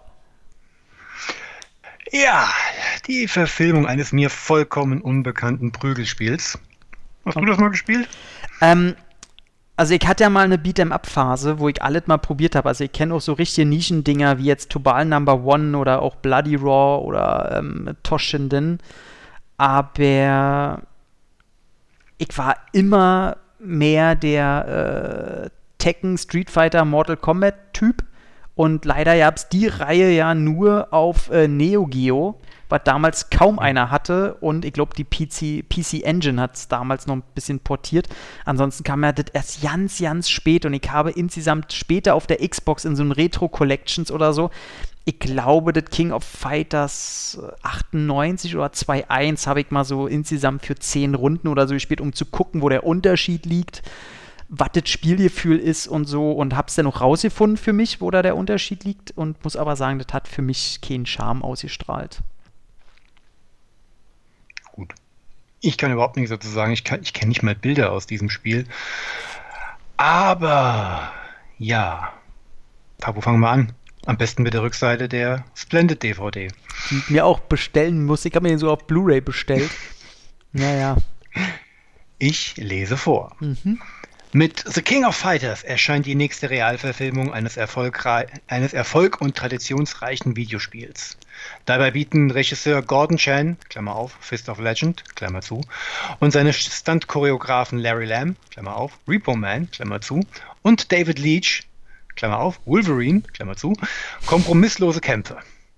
Mit der umwerfenden Maggie Q, Klammer auf, Stück langsam 4.0, Klammer zu, und dem toughen Ray Park, Klammer auf, Star Wars Episode 1 oder Episode 1, Klammer zu, in der perfekten Umsetzung eines der brillantesten Beat'em-Ups. Und jetzt kommt erst die Inhaltsangabe. Ich liebe Klappentexte. Beim King of Fighters Turnier handelt es sich nicht um einen gewöhnlichen Wettkampf. Transportiert in eine andere Dimension, treten die besten Fighter der Welt in blutigen Kämpfen gegeneinander an. Als der größenwahnsinnige Rugal drei alte Artefakte stiehlt, steht nicht nur der Wettkampf auf dem Spiel. Sollte es ihm gelingen, mit Hilfe der Artefakte das sagenumwobene Orochi und dadurch unermessliche Macht zu erlangen, wäre dies das Ende der Welt. Darunter machen wir es ja nicht mehr. Die King of Fighters Teilnehmer müssen sich zusammenschließen, um ihn, zu, um ihn stoppen zu können. Die Zeit wird knapp und es scheint niemanden zu geben, der es ernsthaft mit Rugal aufnehmen könnte. Mhm. Ja. Da haben Maggie Q, Tom Cruise für Arme, Sean Ferris und äh, der japanische Koreaner Million Lee dann aber auch noch ein Wörtchen mitzureden. Mhm. Ja, King of Fighters. Oder ich bin ein äh, franco-kanadischer TV-Film und Pilotfilm für eine Serie, die nie gedreht wurde. Ja, ja zumindest ich, meine ja, ja, Einschätzung. Ich, ich, will dich erstmal. Was soll ich sagen? King of Fighters. ja. Also, das war, das, das war zu King of Fighters, war gut mit euch. Tschüss. Ja, genau. Oh, ich tue mich gerade echt so ein bisschen schwer bei dem Streifen. Also ich, ich, mm. ich, ja ja nicht. Ich habe ja, hab mich ja auf das Schlimmste vorbereitet, weil dieser Film ey, selbst unter den Kampfspielverfilmungen, von denen es ja jetzt nicht so wenig gibt, rangiert der ja noch mal richtig weit unten, obwohl die alle eigentlich nie so wirklich gute Wertung kriegen. Mortal Kombat ist ja immer so der einzige, der so ein bisschen höher gehalten wird. Street Fighter aus, Tr aus Trash-Gründen vielleicht hochgehalten wird. Ansonsten halt Tekken ja. Äh, kräht halt keinen Hahn nach und dann hast du halt aber King of Fighters und wenn du da die Bewertung mal siehst, denkst du dir, das muss der schlimmste Film der Welt sein. Ja, gut, das ist er nicht. Also das ist das wäre jetzt wieder zu viel oder zu hart äh, jetzt wieder gemeint. Der Film wirkt aber auch trotzdem auf mich wie so eine Art Schnellschuss.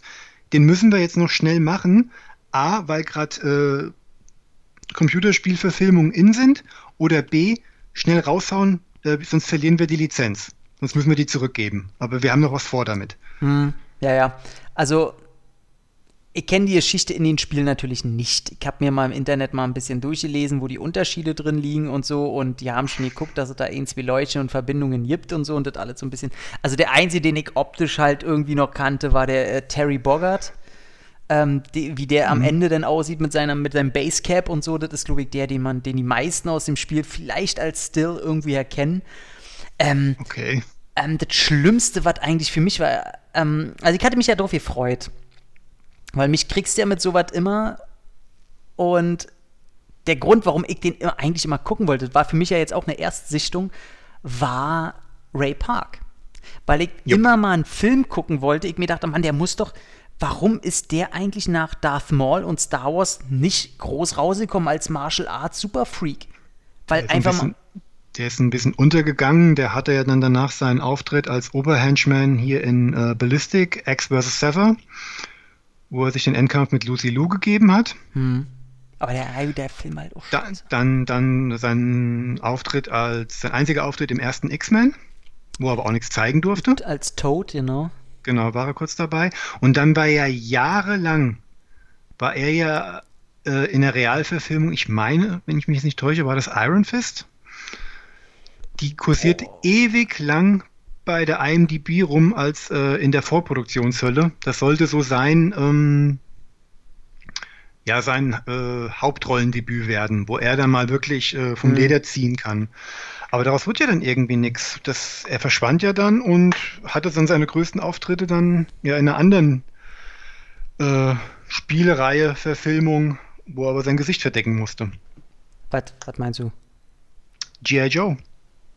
Ach ja, stimmt. Ray war Park war Snake Eyes. Stimmt. Aber auch eben ähm, Dingenskirchen. Äh, später habe ich ihn dann erstmal wieder gesehen, nur bei Accident Man mit Scott Atkins, wo, er, da zu, wo er da den Kampf mit Michael J. White auch hat.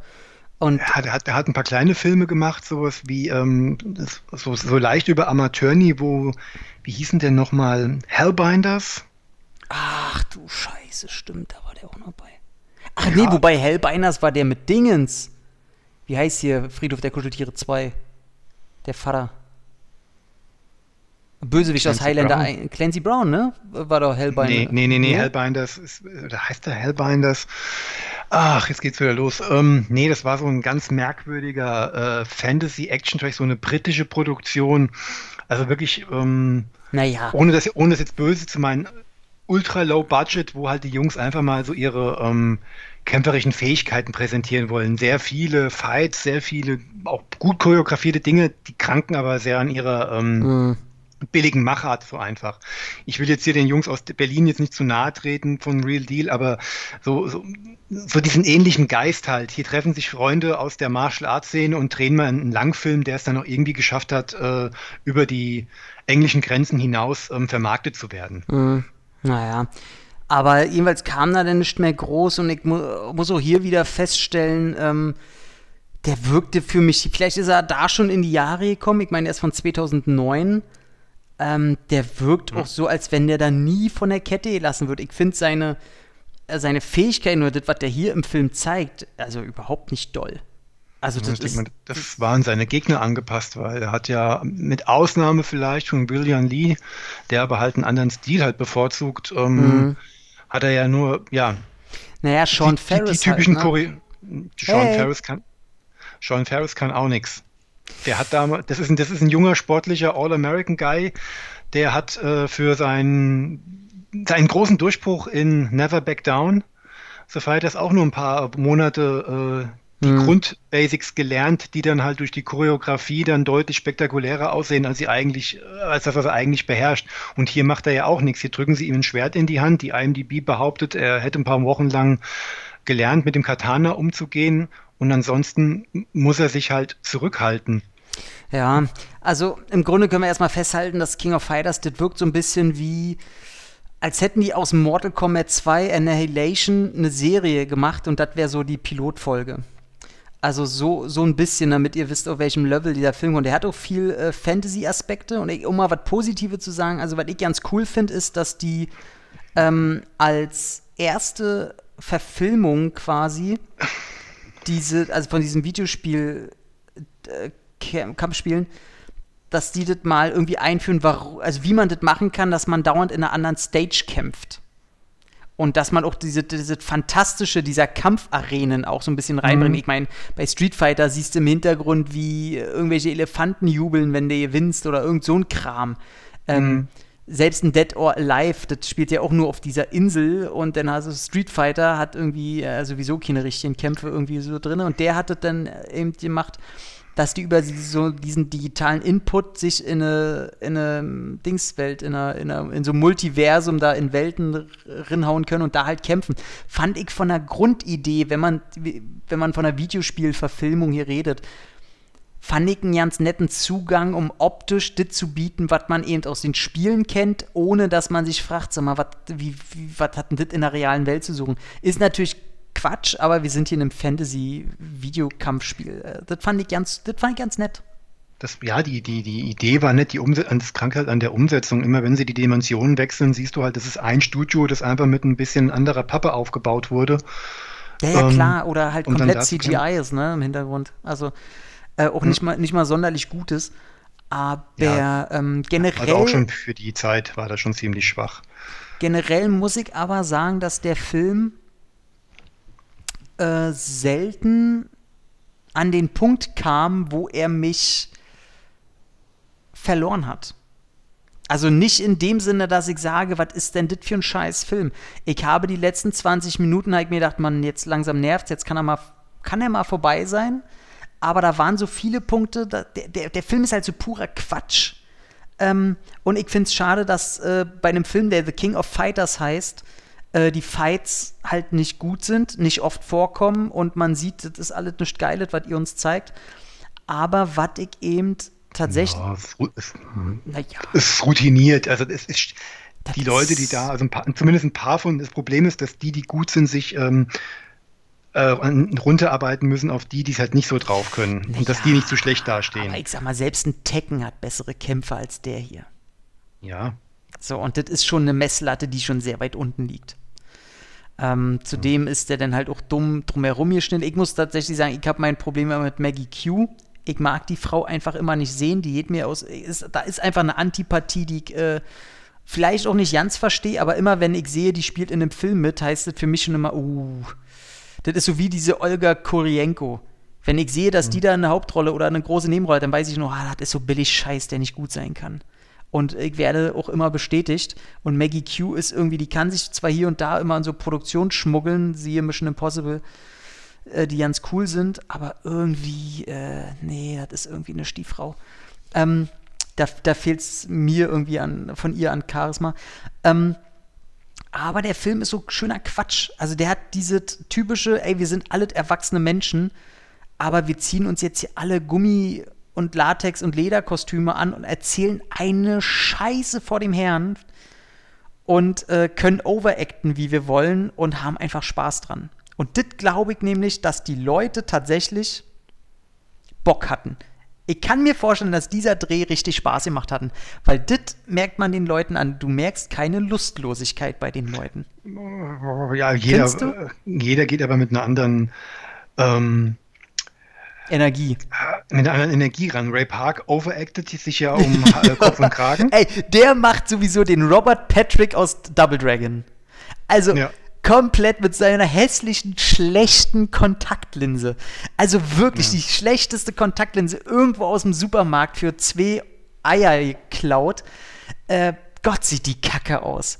Ja, so, so sympathisch ich den eigentlich auch finde, ich habe auch ein paar Interviews gesehen, er war eigentlich immer nett, aber da siehst du halt, warum es dann doch nicht mit der Karriere geklappt hat. Junge, du kannst gut kämpfen, du bist aber als Stuntman deutlich besser aufgehoben. Ja, ja. Äh, muss man halt leider so sagen. Sean Ferris nimmt die ganze Nummer eindeutig zu ernst. ist so geil, oder? Der denkt, der, er ist in einem richtig. Der denkt der, wirklich, ey, ist wahrscheinlich mein letzter Film, ich muss jetzt zeigen, dass ich auch schauspielern kann. Ja, ich meine, oh. da kommt Sean Ferris in den Raum. Mein Name ist Kyo Kusanagi. Ja, das ist der erste Name, der mir einfällt, wenn ich dich sehe. Dann gibt es eine Rückblende auf seine Figur, was ein eindeutiger, kompletter Asiate dann ist. das ist so der, geil, oder? Ich habe auch so gedacht, noch verwechselt sich das im Alter oder wie ist das? Oh, es ist so schön. Das ist aber einer meiner Lieblingsstellen im Film. Die zeigen eine Rückblende, wie einfach ein asiatischer Junge trainiert. Und dann siehst du wieder, er heute ist es einfach mal Sean Ferris. Mr., weiß ich nicht, Australian oder LA Vintage Boy. Oh, ist das schön. Das ist, das ist der All-American Guy für den Strand, ja. Den Komplett. kannst du da schön hinstellen. Also, Oh, ist das schön. Der nennt sogar Maggie Q, ja, die versucht halt zu Schauspielern, soll aber halt auch eine Kämpferin da sein. Ist, ja, man soll Menschen ja nicht an ihrem Körper jetzt ähm, schlecht machen. Bodyshaming ist, liegt mir fern. Aber ich meine, die hat Arme wie Streichhölzer und äh, verhaut dann große Kerle. Ey, ganz ehrlich, das ist für mich kein, kein Bodyshaming, weil das ist einfach ein Fehler von der, von der Casting-Crew so, weil äh, entweder du hast die Zeit, sie so zu trainieren. Ich meine, guck dir eine Gail dort zum Beispiel an. Gut, die hat auch einen anderen Background, so, die, äh, die kennt Training, Soldatenzeit und so weiter.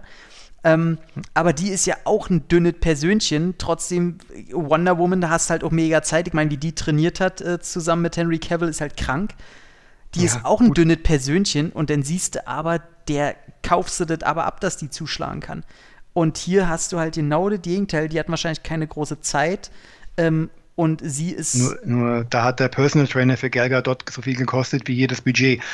Also. Nee, ich meine ja bloß klar, das ist dann das andere Extrem, aber du kannst mir nicht sagen, dass es irgendwie möglich gewesen wäre, das irgendwie äh, du, du, musst, du musst nur die Choreografien anpassen, damit äh, sie überzeugen genau. kann. Ich meine, Maggie Q hatte ich das erste Mal wahrgenommen in diesem äh, technisch sehr und optisch sehr interessanten, aber in der Aussage zum Teil sehr fragwürdigen Naked Weapon. Ah, den habe ich gleich noch nicht gesehen.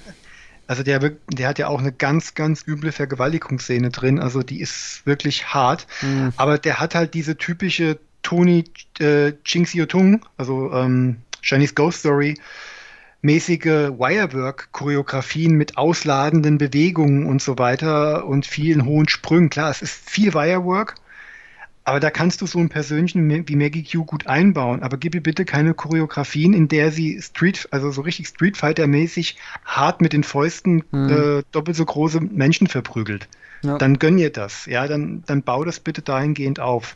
Ja, komplett. Das, das, das wirkt dann halt in so einem Film und der Film gibt es ja auch her. Ich meine, das ist so ein Turnierkampffilm, in dem ja eigentlich unterschiedliche Stile aufeinandertreffen sollten. Ja, also äh, du, da bin ich voll bei dir. Ich muss ja auch sagen, ich bin ja, ähm, auch, ich war ja überrascht, dass ich David Leach überhaupt als, als Schauspieler da jetzt so mit drin habe.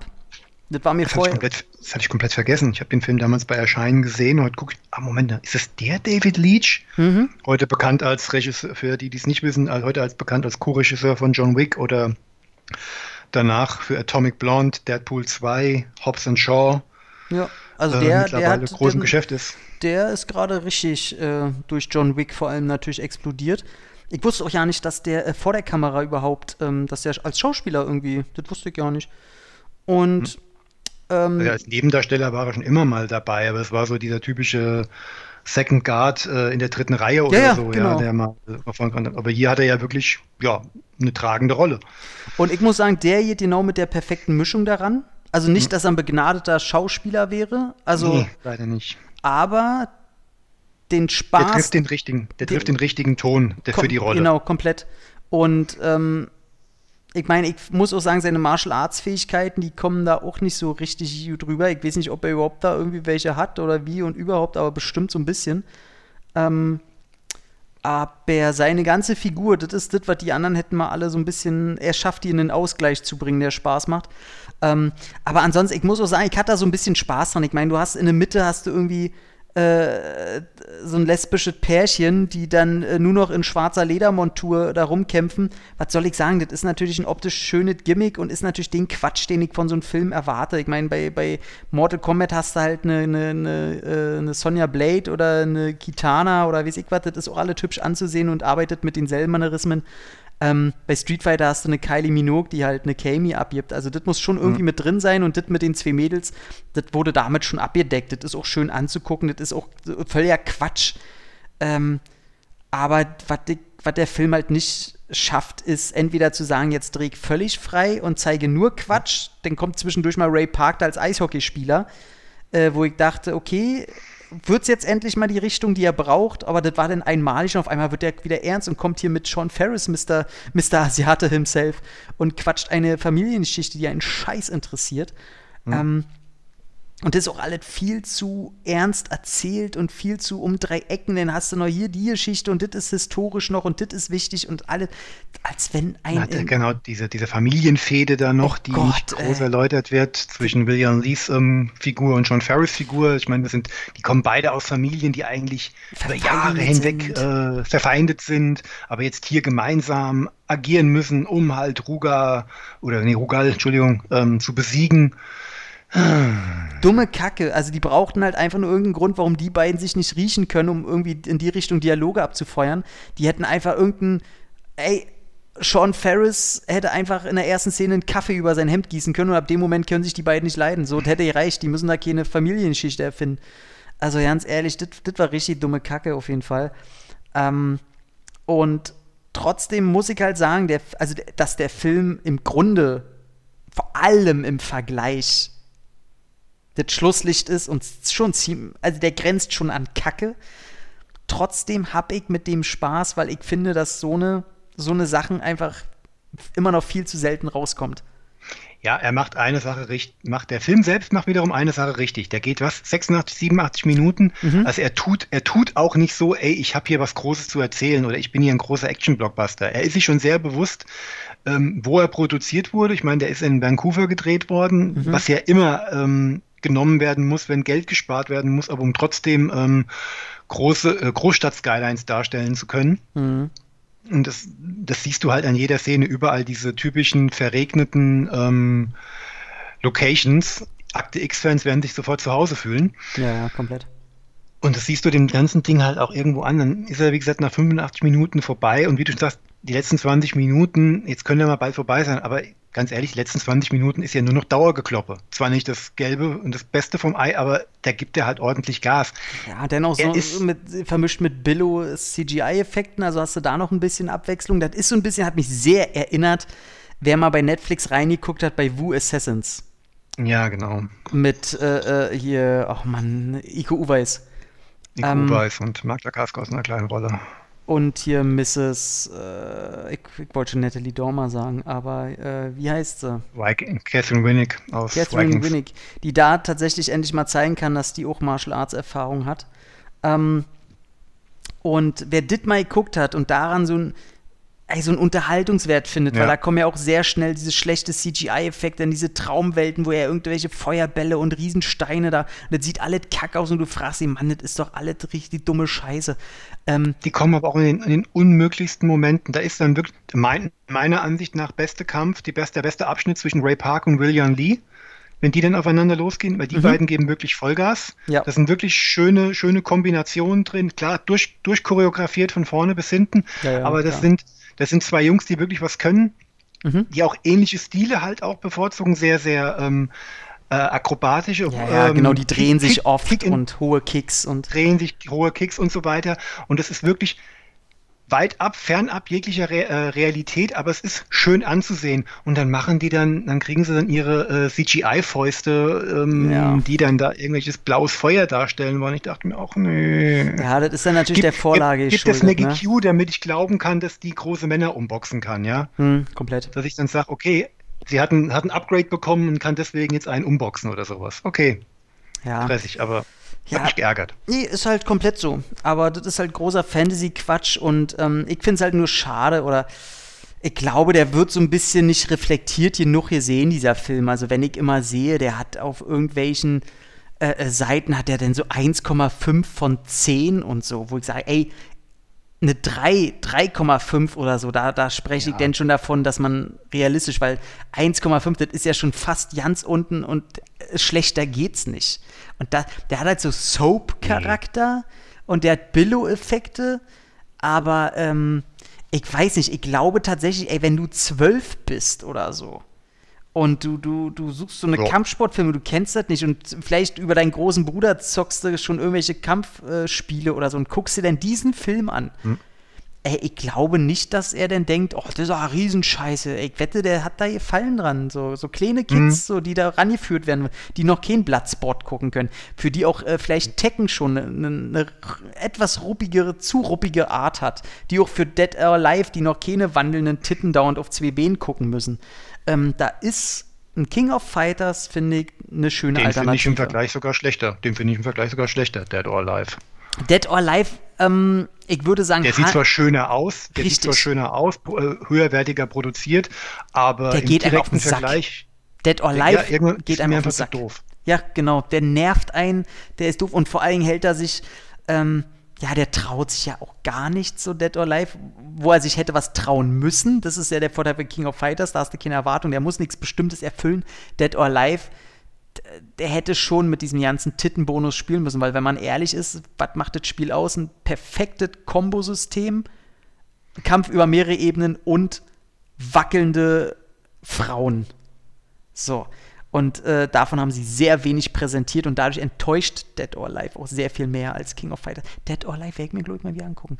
Ähm, ja, ne, so ein Scheißfilm. Den muss ich wieder gucken. Ey, den habe ich Ach, schon ja. sehr lange nicht mehr geguckt. Also wirkt es schon sehr lange her. Ich glaube, seit der im Kino war und dann auf DVD, ganz frisch. Dann habe ich mir den gekauft, weil ich dachte, ich will alle diese Videospiel- und Kampffilme und Turnierfilme und so weg alle haben. Und äh, ja, und dann halt den, der war ja noch, ach nee, das wäre jetzt schon wieder zu sexistisch. Aber ähm, ja, nee, aber da hast du recht, ich würde King of Fighters tatsächlich auch, weil der so ein, ja, der hat so einen Underground-Charme, ne? den kennt denn kaum einer und dem will man eher eine Chance geben. Dead or Alive ist gescheitert und King of Fighters, ey, wie gesagt, wenn er Wu Assassins. Der, der, der, ist, der ist seriöser. Ja, genau. Das ist, um, um das langweiligste Wort überhaupt zu nehmen, aber das, das, das, das, da hat er dann so eine Eckigkeit und Kantigkeit, die ich ihm dann wieder zugestehe, die ihm dann so ähm, in seiner kurzen Laufzeit dann auch ähm, ernsthafter wirken lässt. Klar, Dead or Alive will halt Quatsch sein. Das Problem ist, er ist zu gewollter Quatsch. Ja, ja. Und hat halt eine Vorlage, wo er mehr zeigen müsste oder andere Ecken ankreiden müsste, deswegen äh, bla. Aber ähm, ich sag mal so, wenn ihr gerade in einem Alter seid und ihr entdeckt vielleicht gerade Smallville und das ist für euch das Größte und habt aber auch, ihr findet auch vielleicht Kampffilme langsam gut und möchtet aber irgendwie dieselbe Optik haben. Ey, dann guckt bei King of Fighters mal ruhig rein. Wenn ihr allerdings im Action-Segment schon einige geguckt habt und da bewandert seid und ihr kennt vielleicht einen Bloodspot, einen Undisputed, ihr kennt die anderen Verfilmungen alle.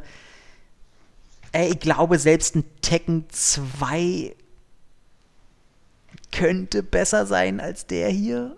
Kazuya's nee. Revenge. Nee, findest, Nein. Nee, findest Nein. du nicht? Ist Nein. zu lange her. Nein. Aber ich sehe immer nur Gary Daniels und den, der Endkampf war geil mit Kosugi. Da macht er ein, zwei geile ja. Tritte. Ja, der dauert fünf Minuten, der Film geht 95 oder sowas, also das reicht ja. mir dann auch nicht mehr. Ja, gut, stimmt.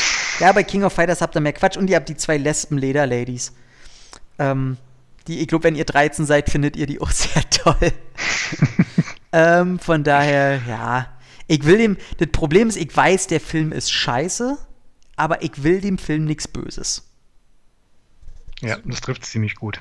Ich, ich meine, ich habe den jetzt auch, das muss man letztens muss man sagen, ich habe einige Filme in meinem Leben noch gar nicht gesehen, auch gute Filme, und den habe ich in den letzten zehn Jahren schon dreimal gesehen. Ey, ich sag dir, irgendwas machen wir verdammt richtig, mein Junge. ja, der war, der hat mich damals interessiert wegen Ray Park. Das war noch genau meine Hochzeit für Kampfsportfilme. Da habe ich mir irgendwo die die UK oder die US-DVD mal besorgt von, über einen Kumpel, habe den da gesehen. Dann wollte ich ihn nochmal auf Deutsch nochmal gucken. Mhm. Das habe ich dann damals auch getan. Und jetzt nochmal hier für den Podcast. Und ich muss Und ja wenn tats ich- tatsächlich. Wenn ich jetzt noch erzähle, welche Filme ich in meinem Leben noch nie gesehen habe, dann äh, wird mich der Club der Filmenthusiasten an meinen äh, Ei Eiern durch den Raum schleifen. Ja. Ich habe Lawrence von Arabien noch nicht gesehen. Aber ich sag mal so, ich Hast, habe. du etwas, hast du was erwartet? Äh, Hast du auch noch nicht gesehen? äh, doch. Den hab Darf, ich schon gesehen. ich, ich, hab, ist schon lange her. ich muss sagen, ich habe, ähm, ich, wir rattern jetzt keine Liste runter, ich habe vor drei Monaten oder so, habe ich äh, Citizen Kane das erste Mal geguckt. Ja. Da bin ich ehrlich, den habe ich bis heute noch nicht gesehen. Ey, ohne den Scheiß. Will ich, den will ich sehen, aber das ist, ich brauche die Stimmung dafür. Ja, wäre ich in meiner Ausbildung noch gewesen, hätte ich mir auf das Ding ihn runtergeholt. Also kameratechnisch krank. Also richtig krank. Alles andere, pff, scheißegal. Wirklich. Tut mir leid, Leute, ihr Feuilletons der Filmwelt, aber ich gucke mir lieber Bloodsport ein weiteres Mal an als äh, Citizen Kane. Ähm, ja. Dann sind wir, ey, wir sind jetzt schon bei den Fragen, mein Lieber. Oh, da habe ich mir bei dem noch ja keine Gedanken gemacht. Was ist denn deine Lieblingsstelle? Das ist ja das Problem. Oh Gott. So ein, ein Film von so belanglose, belangloser Durchschnittlichkeit, aber eigentlich je, jede Szene, in der Sean Travis mir erzählen will, er ist hier gerade auf Oscar-Kurs. Ey, ich wollte gerade sagen, eigentlich, Kann ich jedes Mal feiern. das Ding ist, langsam mag ich Sean Ferris dafür. Der ist für mich so ein, so ein wandelnder Witz. Aber wenn ich in einem Interview mal mitkriege, dass er das auch selber weiß, ey, dann würde ich den so sympathisch finden. Ey, ich glaube, das ist halt, ey, allein die letzte Einstellung, wo, wo Maggie Q da irgendwas sagt. Und, und er soll auf einen Witz oder so auf so eine ironische Bemerkung reagieren als, als Schlussbild im Close-Up, äh, bevor das Bild ausfadet. Ähm, da probiert er noch sowas wie so ein, ach die, so, so dieses, weißt du, aber anstatt nur so ein kurzes, angewinkeltes Grinsen zu nutzen, muss er gleich so kurz mit dem Kopf wackeln und, äh, und ich denke, Alter, ey, Junge, wie kann man sogar in so einen Momenten overacten, ohne dass er den Mund aufmacht? Ach, es ist so wunderbar. Ähm, die Stelle mag ich tatsächlich sehr. Und, äh, ey, was soll ich sagen? Ich bin einfach gestrickt und äh, mit Fetischen bedacht. Ich mag halt äh, jeden Auftritt, wenn die Lederdamen antanzen. Das ist äh, die Bäden äh, da, also nicht von Lederdamen an sich, sondern von so, so fantasiereichen Quatschfiguren gab es einfach viel zu wenig in dem Film. So, so, so, so äh, Klischeefiguren, die irgendwas ausdrücken, so der böse, äh, kraftvolle Russe, der, der deutsche Soldat als Gegner. Davon gab es viel zu wenig. Und daher gab es nur die zwei Lederlespen. Ist in dem Zusammenhang, äh, klingt das wie eine Beleidigung? Kann man Lederlespen sagen? Ist einfach, einfach, ein- nö, nee, ist einfach ein Wortlaut, ne? Ja. Wer, wer darin eine Beleidigung hören möchte, wird sie hören. Richtig. Ähm, das fand ich immer gut. Und die hatten genau diesen äh, Exploitation-Quatsch, den ich sehen wollte. Davon habe ich zu wenig. Von, deswegen fand ich jede Szene auch mit denen einfach unterhaltsam und schön für das Auge. Aber ich überlege, ich überlege gerade, gab es eine Stelle, die ich schlimm fand? Ich muss es leider sagen, ich fand ähm, das alles so ein bisschen cringy mit der Ray Park ähm, Skater-Szene, Eishockey, Street-Hockey-Szene. Wo er halt. Ja, da, da, da sind sie immer an ihre Grenzen geraten. Da wollten sie extravagant sein, hatten aber weder das Geld, um die Kulissen oder die Effekte dafür aufzubauen. Und dann haben sie es trotzdem drin gelassen. Das wirkt dann halt so wie gekonnt und nicht gewollt. Äh, umgekehrt. Das wirkte wie so eine, so eine, so eine Playstation-Werbung von 93, 95 kam die raus, 95. Das Mhm, wirkt so ja. eine, wie eine ganz frühe Werbung oder für einen Sega Saturn oder so, wo man noch nicht wusste, wie man da die, die Kids ranholt, marketingmäßig und ganz viel Quatsch produziert hat. Ähm, ja, ich erinnere nur an die Playstation-Werbung, ein Bild, wo man in einem Wohnzimmer sieht, die ganze Wohnzimmer völlig verfallen und richtig, wie bei sieben, einfach richtig eklig alles. Und du siehst die Mutter in einem Stuhl sitzen, wie sie Playstation zockt. Und äh, das Kind im Babybett schreit sich alles aus dem Hals. Wo ich denke, ach cool, das ist sogar so suchtmachend, dass du dein Baby vergisst und alles, was du in deinem Haushalt machen musst. Ja, dit- dann kaufe ich mir doch eine Playstation. Ich dachte, Alter, drehen die durch? Naja, aber es, ja, egal. Ähm, ganz schlimm. Wer, wer, sich unterhalten lassen will, guckt sich mal ähm, Konsolen-Marketing-Werbung an in ähm, Bildform, was da früher gab, ey. Wow. Aber ich glaube, äh, genau, so eine richtige Hassszene gibt es ansonsten nicht. So, der, der Film hat keine Szene, die mich richtig böse anödet. Äh, Maggie Q ist ein persönliches Ding, aber die Schauspieler hat genauso äh, auf einem mittleren Maß wie alle da. Ja. Ja, das, der ganze Film ist belanglose Mittelmäßigkeit, aber mir ist halt bewiesen worden, dass äh, Regisseur Gordon, Gordon Chen, der wirklich in den 90ern in China noch wirklich zwei ordentliche Kracher rausgehauen hat. Einmal den schon angedeuteten Fist of Legend mit äh, Jet Li. Hm. Also das, ist, das ist ja wirklich die Speerspitze von Jet Li. Jet ja. Li auf dem Hö Höhepunkt seiner Kunst. Also ja. der war nie besser als in diesem Film. Komplett. Wobei ich jetzt nach, nach dem Ding jetzt eigentlich fast schon der äh, Einstellung bin, ja, die Stärken des Films liegen dann wahrscheinlich dann doch eher beim Choreografen, ich möchte fast meinen, Yun Ping hat wahrscheinlich mehr Einfluss auf den Film gehabt, als man gemeinhin annimmt. Du, das ist jetzt auch eine, eine Ami-Franco-Kanadier-Produktion, der, der alle tatsächlich wandelt, wie es ich. Ja. Weil vielleicht konnte ja. er einfach mit der Zeit nicht mehr mitgehen. So. Und, ja, und außerdem hat er ja noch den, den ich persönlich ganz gerne mag, ähm, den Jackie Chan-Kracher äh, Thunderbolt. Habe ich noch nicht gesehen. Den mag ich persönlich sehr gerne. Wo er Rennfahrer ist, ne? Genau. Also er hat auch ein paar gute Action-Szenen, auch mit Renn Rennfahrzeugen, ist ja nicht so dein Ding, aber gibt es ein paar gute Autostunts. Abgesehen von Filmform finde ich das nicht schlecht. So ein paar bekloppte Speed-Ups im Finale, aber auch zwei sehr krachige ähm, Kämpfe. Aber gut, wer weiß, ähm, zu der Zeit, wenn Jackie Chan am Set war, dann warst mhm. du nur mhm. Erfüllungsgehilfe. Komplett. Dann hast ihm nur ein bisschen Druck von den Schultern genommen, dass er so ein bisschen mehr machen konnte, was er wollte. Extras gibt es auf der Blu-ray leider nicht. Ähm, aber ich muss sagen, dass, ähm, also wen das interessiert, wer jetzt liebäugelt, ob er sich den vielleicht für ganz billig, ich habe den auch bei, bei eBay halt die Blu-ray irgendwie für mit Versandkosten für 3,50 Euro oder so bekommen. Ähm, das Bild ist sehr gut. Also das ist so, so ein Bild, wo du denkst, okay. Also überraschend gutes Bild bei der Blu-ray. Deswegen, wer entscheidet, DVD oder Blu-ray, greift da mal ruhig zur Blu-ray, die ist ganz schön knackenscharf. Ähm, aber ansonsten kann man dann nicht sagen, leider komplett ohne Extras, was ich immer sehr, sehr beschämend finde, wenn irgendwas umgesetzt wird oder ein anderes Medium versetzt wird, dass da nicht mal ein Extra bei ist, so wie sie da rangegangen sind oder King of Fighters Special oder irgendwie sowas. Ähm, Finde ich ein bisschen doof. Aber ja. Ey, damit kommen wir. Pass auf, jetzt fragen. Wir haben noch 20 Minuten, 19, 18 Minuten haben wir nur noch. Ähm, Schon wieder. Ja, ja, ey, ich weiß es einfach nicht, ne? Also ähm, für alle Zuhörer, wir haben im Vorgespräch gesagt, heute schaffen wir es, heute bleiben wir bei 70 Minuten.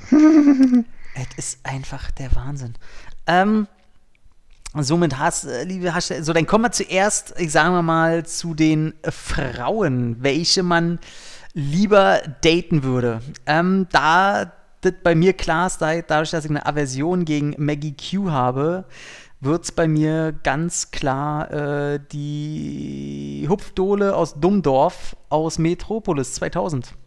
Anna Kanakis, die hat es auch faustdick hinter den Ohren. Die war 1978 ähm, Miss Italien gewesen. Ich denke mal, da bist du nicht verkehrt. Das Dumme war, der Titel ist ja wieder aberkannt worden, weil sie erst 17 war. Ich halte jetzt meinen Mund. ja, aber bei der mhm. Entscheidung ist gefallen. Maggie Q ist mir auch ein bisschen. Äh, nicht gegen dünne Frauen, es gibt sehr schöne dünne Frauen, auf die ich stehe, aber bei ihr, äh, ich weiß nicht warum, ähm, finde ich das eher, die könnte ein paar Kilo mehr vertragen. Ja, aber ey, äh, man muss da ehrlich mal optisch auch einfach mal raushauen. Da kann, man kann jetzt hier nicht dauernd äh, jeden in Schutz nehmen. Ich will deine Entscheidung hören. Du brauch, ich, ich, ich, sehe, wie der Kopf raucht. Nimmst du die 17-jährige 17, Markus? 17. Hallo, bei, beim, beim Film war sie nicht mehr 17. Der Film ist ja fünf Jahre später. Da 17, ich weiß ganz genau. Also, willst du die 17-jährige Miss Italien, die sich im, im Dreck der Kiesgruben wühlt und äh, sehr gut eher zuhören kann, als selber zu sappeln? Da es ja ums, da es ja ums Daten geht und ich Frau Kanakis Frisur nicht leiden kann, gehe ich mit, mit Miss Q was essen und in der Hoffnung, dass ich ihr was Gutes tue. Du willst Maggie Q mästen? Finde ich, find ich ganz guten Plan. Wir können uns gerne äh, dann bei King of Fighters 2 treffen, mal gucken, äh, welche Rolle sie denn da übernimmt. Ach, sehr schön, sehr schön. Da ist das doch auch geklärt. Ey, siehst du, wenn die Beine auf der Insel hm. angespült würden, äh, wären wir beide glücklich. Das finde ich doch so, das finde ich sehr schön. Ähm, der bessere Bösewicht oder der krassere Bösewicht. Jetzt muss ich mal überlegen. Jetzt haben wir äh, Rugal gegen den äh, Ver Vergewaltiger Pissput-Haarschnitt. The One. Äh, heißt er ja. Äh, One. Sie, sie, sie, haben ihn doch gehuldigt. One. One. One. Ey, heißt der wirklich One? Also würde Sinn machen, weil er sich ja als wahrscheinlich ersten Mensch, der die, den Planeten da wieder äh, befüttern will. Oh Gott. Mein Gott. Aber, ja, er heißt, er heißt One.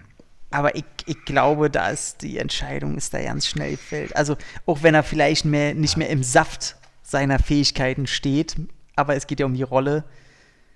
Äh, Rugal würde ihn einfach, er würde ihn wegkicken.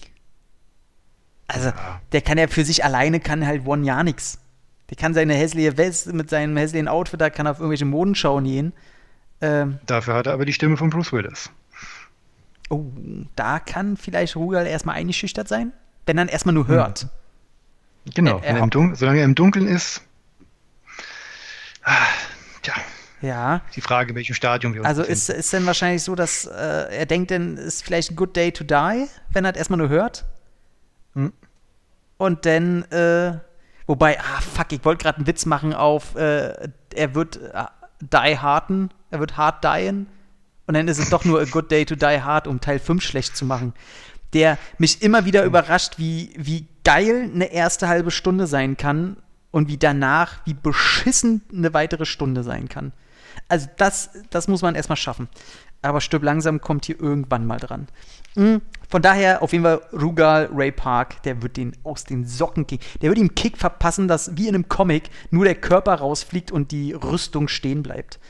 Äh, keine Chance. Ah, der, vielleicht gefällt ihm das auch noch. Der ist ja so fetisch, manly, rapey unterwegs. Vielleicht hat er auch, mm. vielleicht ist er auch mhm. Exhibitionist, so vielleicht geilt ihn das so. Wenn der in die andere Dimension kommt, weißt du genau, welche er nimmt. Ey, du weißt ganz genau, wie der Raum aussehen wird, wo der hinkommt. Das ist so Hellraiser hm. für Arme, auf jeden Fall. Ähm, ich freue mich drauf. Ich freue mich drauf. Aber äh, ja, da muss man ja nicht diskutieren. Und der bessere Held, jetzt kommt es natürlich. Oh, na, jetzt haben wir ja zwei Weißnasen, ey. Sean Ferris und hier diesen das italienische Softeis. Ähm, boah. Ey, ganz ehrlich, ich habe einfach einen kleinen Softpot für Sean Ferris. Außerdem ist der fucking 1,83 groß, körperlich auf jeden Fall überlegen. Der andere ist, ist einfach mal schon so ein Klappergestell, was auf cool machen will. Ähm, ich sage ganz klar, es würde gewinnen ähm, Sean Ferris wird ihn aus den Socken hauen. Hm. Scorpion hat die coolere Knarre. Die Plastikknarre, der hat Fähigkeiten, der hat hier Flammfäuste. Damit ja, schmilzt der, der die Waffe. Er, er, kann in Zeitlupe in der Kriegsgrube hechten, das kann auch nicht jeder. Ja, stimmt. Nee, ey, ich nehme den, den, ähm, auf jeden Fall den Exil-Japaner Sean Ferris. Ach, einigen wir uns auf Unentschieden. Nee, nee, Sean Ferris kloppt den. Kloppt den. Ich habe mir eben noch mal ein paar Bilder von ihm angeguckt. Der sieht echt aus wie ein sympathischer Dude. Auf jeden Fall, der sieht aus wie Klischee-sympathischer Dude, aber trotzdem, der, irgendwas hat der Typ. Äh, ich mag der den. Sieht aus wie der, der sieht aus wie der Neffe von Tom Cruise. Ey, komplett. Aber wie der Neffe, der, der sein Leben lang am, äh, in Venice Beach abgehangen hat und vielleicht weiß, wie, wie ein Olli funktioniert auf dem Skateboard, aber noch nie, wat, äh, nie das Innere einer Schule gesehen hat. So sieht der aus. Der hat, der hat bestimmt jede Menge Mädels am Strand abgeschleppt mit dem Spruch, ich bin der Neffe von Tom Cruise. dann gucken sie ihn an und denken, jawohl, das glaube ich dir sogar. Und du bist ja sogar groß. Ich meine, der, der ist 10 Zentimeter größer als Cruise. Und ja. zehn, mehr als zehn Jahre jünger. Ich meine, was willst du haben? Der hat außerdem in Vampire Diaries mit. Der muss nicht mal sagen, dass er der Neffe von Tom Cruise ist. Er muss einfach nur sagen, ich habe in Vampire Diaries und in Supernatural mitgespielt. es gibt keine Serien, die besser zu dem passen, Alter. Ach, ist das schön. Aber ähm, ich finde es sehr süß hier. Er hat ja auch äh, geheiratet 2017. Und äh, ich muss sagen, äh, zusammen mit seiner Frau da, das sieht alles schon sehr sympathisch aus. Also von daher Sean Ferris Ey, nee, der knallt den alten Kiesgruben-Killer Nee, da weg. er, hat er hat gewonnen, heißt mit zweiten Vornamen Hardy. Das passt. Hardy, Sean oder was? Sean Hardy Ferris. Klingt ja schon wieder wie eine Eissorte. Mein Gott. Naja, gut. So, damit wären wir durch mit den Filmen und ich hätte schon wieder nicht gedacht, dass wir knapp zwei Stunden mit den, mit den teilen. Ähm, und es war ja doch äh, ganz witzig. Und jetzt kommen wir noch dazu, welche, welche Einschränkungen wir für den nächsten Film haben wollen beim anderen. Ähm, wollen wir das andere äh, auch schon sagen, was wir da äh, vorhaben? Oder bleibt das erstmal stecken?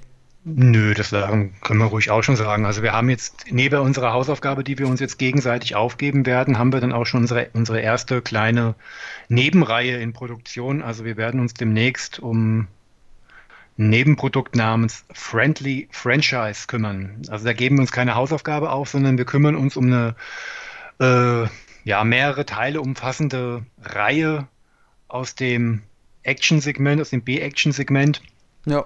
wo wir dann nach und nach uns die Teile, es können mal nur zwei sein, es können aber auch mal vier oder fünf oder sechs Teile sein, nach und nach angucken werden und werden dann halt jeweils in einer Folge zwei Folgen davon ähm, besprechen. Das Und- wird dann mal so zwischendrin geben. Und welche Reihe ist die erste? Sag es. Du hast es dir gewünscht und ich möchte da nicht widersprechen. Wir werden uns um die Undisputed-Reihe Ja, kümmern. Mann, ich kenne mich tatsächlich und es ist so peinlich, weil ich die seit Ewigkeiten hier habe. Ich kenne Teil 1 und Teil 4 noch nicht.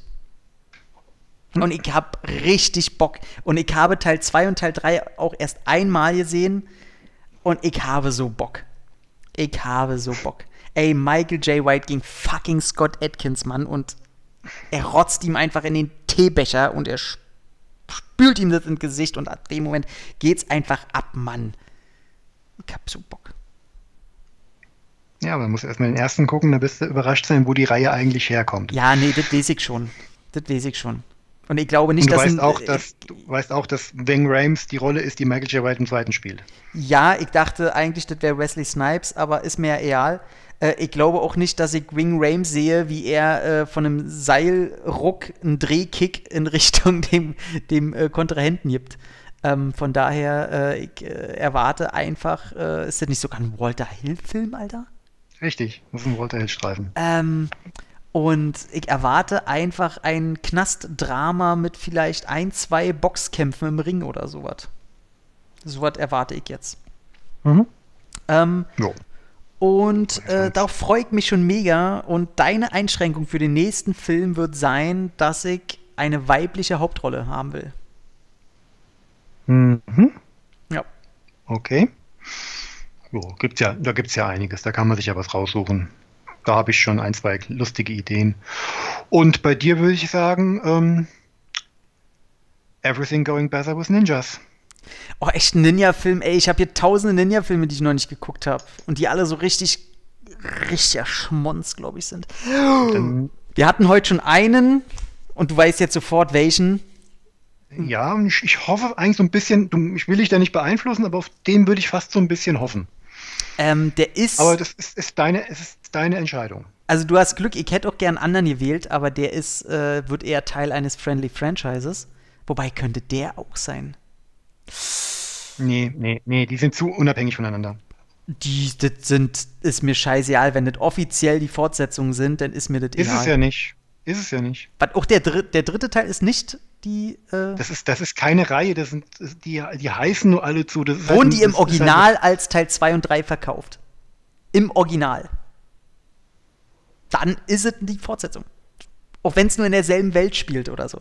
Das ist ja aber so der wie erste, über den wir uns unterhalten haben, der gehört ja nicht dazu. Das war quasi die Initialzündung. Du, du kannst ja jetzt auch nicht behaupten, dass. Der macht ähm, auf dem Cover mit seinem Fuß so einen Tritt, dass du eher Angst hast vor dem Fußgeruch anstatt vor dem Kick. Ist es diese Ding? Möglich. Ich weiß gerade nicht, was du meinst. Okay. Ich sage, äh, Aber wie gesagt, es, ja. ich, ich hoffe so ein bisschen drauf, aber es ist deine Entscheidung. Überleg, geh nochmal in dich. Und ich muss ja auch erstmal überlegen, obwohl ich da schon ein, zwei Favoriten habe, wen ich da jetzt nehme. ey, ich habe so viele tausende Ninja-Filme. Ne? Ich hatte mal eine Phase, wo ich mir, ey, auf Börse und so, ey, so viel von dieser So. Scheiße. Ich finde Ninjas nicht mal cool. Du kannst, du kannst rein theoretisch, Du kannst rein theoretisch auch einen von diesen Godfrey Ho-Filmen nehmen. Oh Gott, Gut, die müsste ich mir auch erstmal besorgen. Dann habe ich ja gleich sechs Filme auf einmal. ja. Nee, ey, da, da musste ich einmal einen Audiokommentar aufnehmen für ein Mediabook, ey, nie wieder Godfrey Ho, da kann ich nichts Gutes dran lassen, so ist einfach so. Dann gibt es ja noch einiges anderes. Also ich hätte so ein, zwei Favoriten, wo ich auch mal richtig Bock hätte, die mal wieder zu gucken, aber wie gesagt, es ist Ey, deine ich, ich, guck, Aufgabe. ich guck nachher gleich durch, gleich in, in, in drei Minuten muss ich gleich, gucke ich gleich einen Film äh, online mit einer Freundin Iron Man 2. Die kennt tatsächlich die Marvel-Filme alle noch nicht. Wir gucken die gerade alle. So wie, also übers Disney Plus und nebenbei äh, haben wir Skype offen. Ähm, und äh, ja, nee, ich weiß, ich, weiß, ich werde den wahrscheinlich nehmen. Ich, ich gehe meine Sammlung noch mal durch. Ich wüsste jetzt nicht. Äh, ich hätte sonst natürlich, äh, den werde ich jetzt aber nicht nehmen, deswegen kann ich es schon sagen. Ich hätte sonst natürlich äh, Scott Atkins genommen. Aber ich habe noch eine, eine Babelsberg-Produktion ein bisschen im Kopf, den vielleicht. Aber äh, ich werde mal schauen. Ich werde mal schauen. Alles klar. So, Und bei- äh, liebe Zuhörer, ihr könnt ja schon mal ein bisschen miträtseln. Was wird Tom mir geben? Was werde ich Tom geben? Schreibt es uns bei Twitter, wo ihr uns unter Bullet und Fist Ja, ganz leicht finden könnt. ja. Bei Facebook, auch da unter Bullet und Fist zu finden. Da gibt es eine Kommentarfunktion äh, zur nächsten Folge, spätestens da vielleicht Ey, die eine oder unter- andere Idee. Ey, überall. Oder wir freuen uns gerade sehr viel über jede Bewegung, die stattfindet, weil äh, aller Anfang ist schwer und die Zahlen sind jetzt echt für den Anfang ja nicht so kacke. Ähm, auch wenn, äh, ich bin immer der Trottel, ich gucke immer meistens über Facebook. Dabei ist, ist Facebook eigentlich das, was am am wenigsten bei Zahlen und äh, Klickzahlen und so äh, interessieren sollte.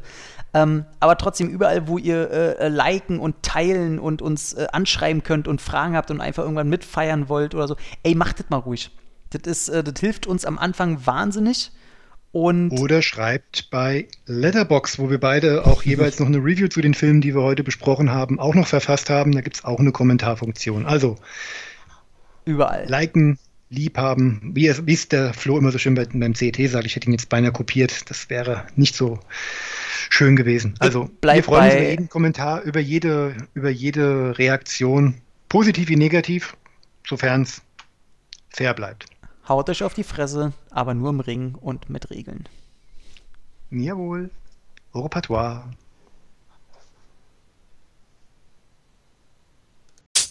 You know,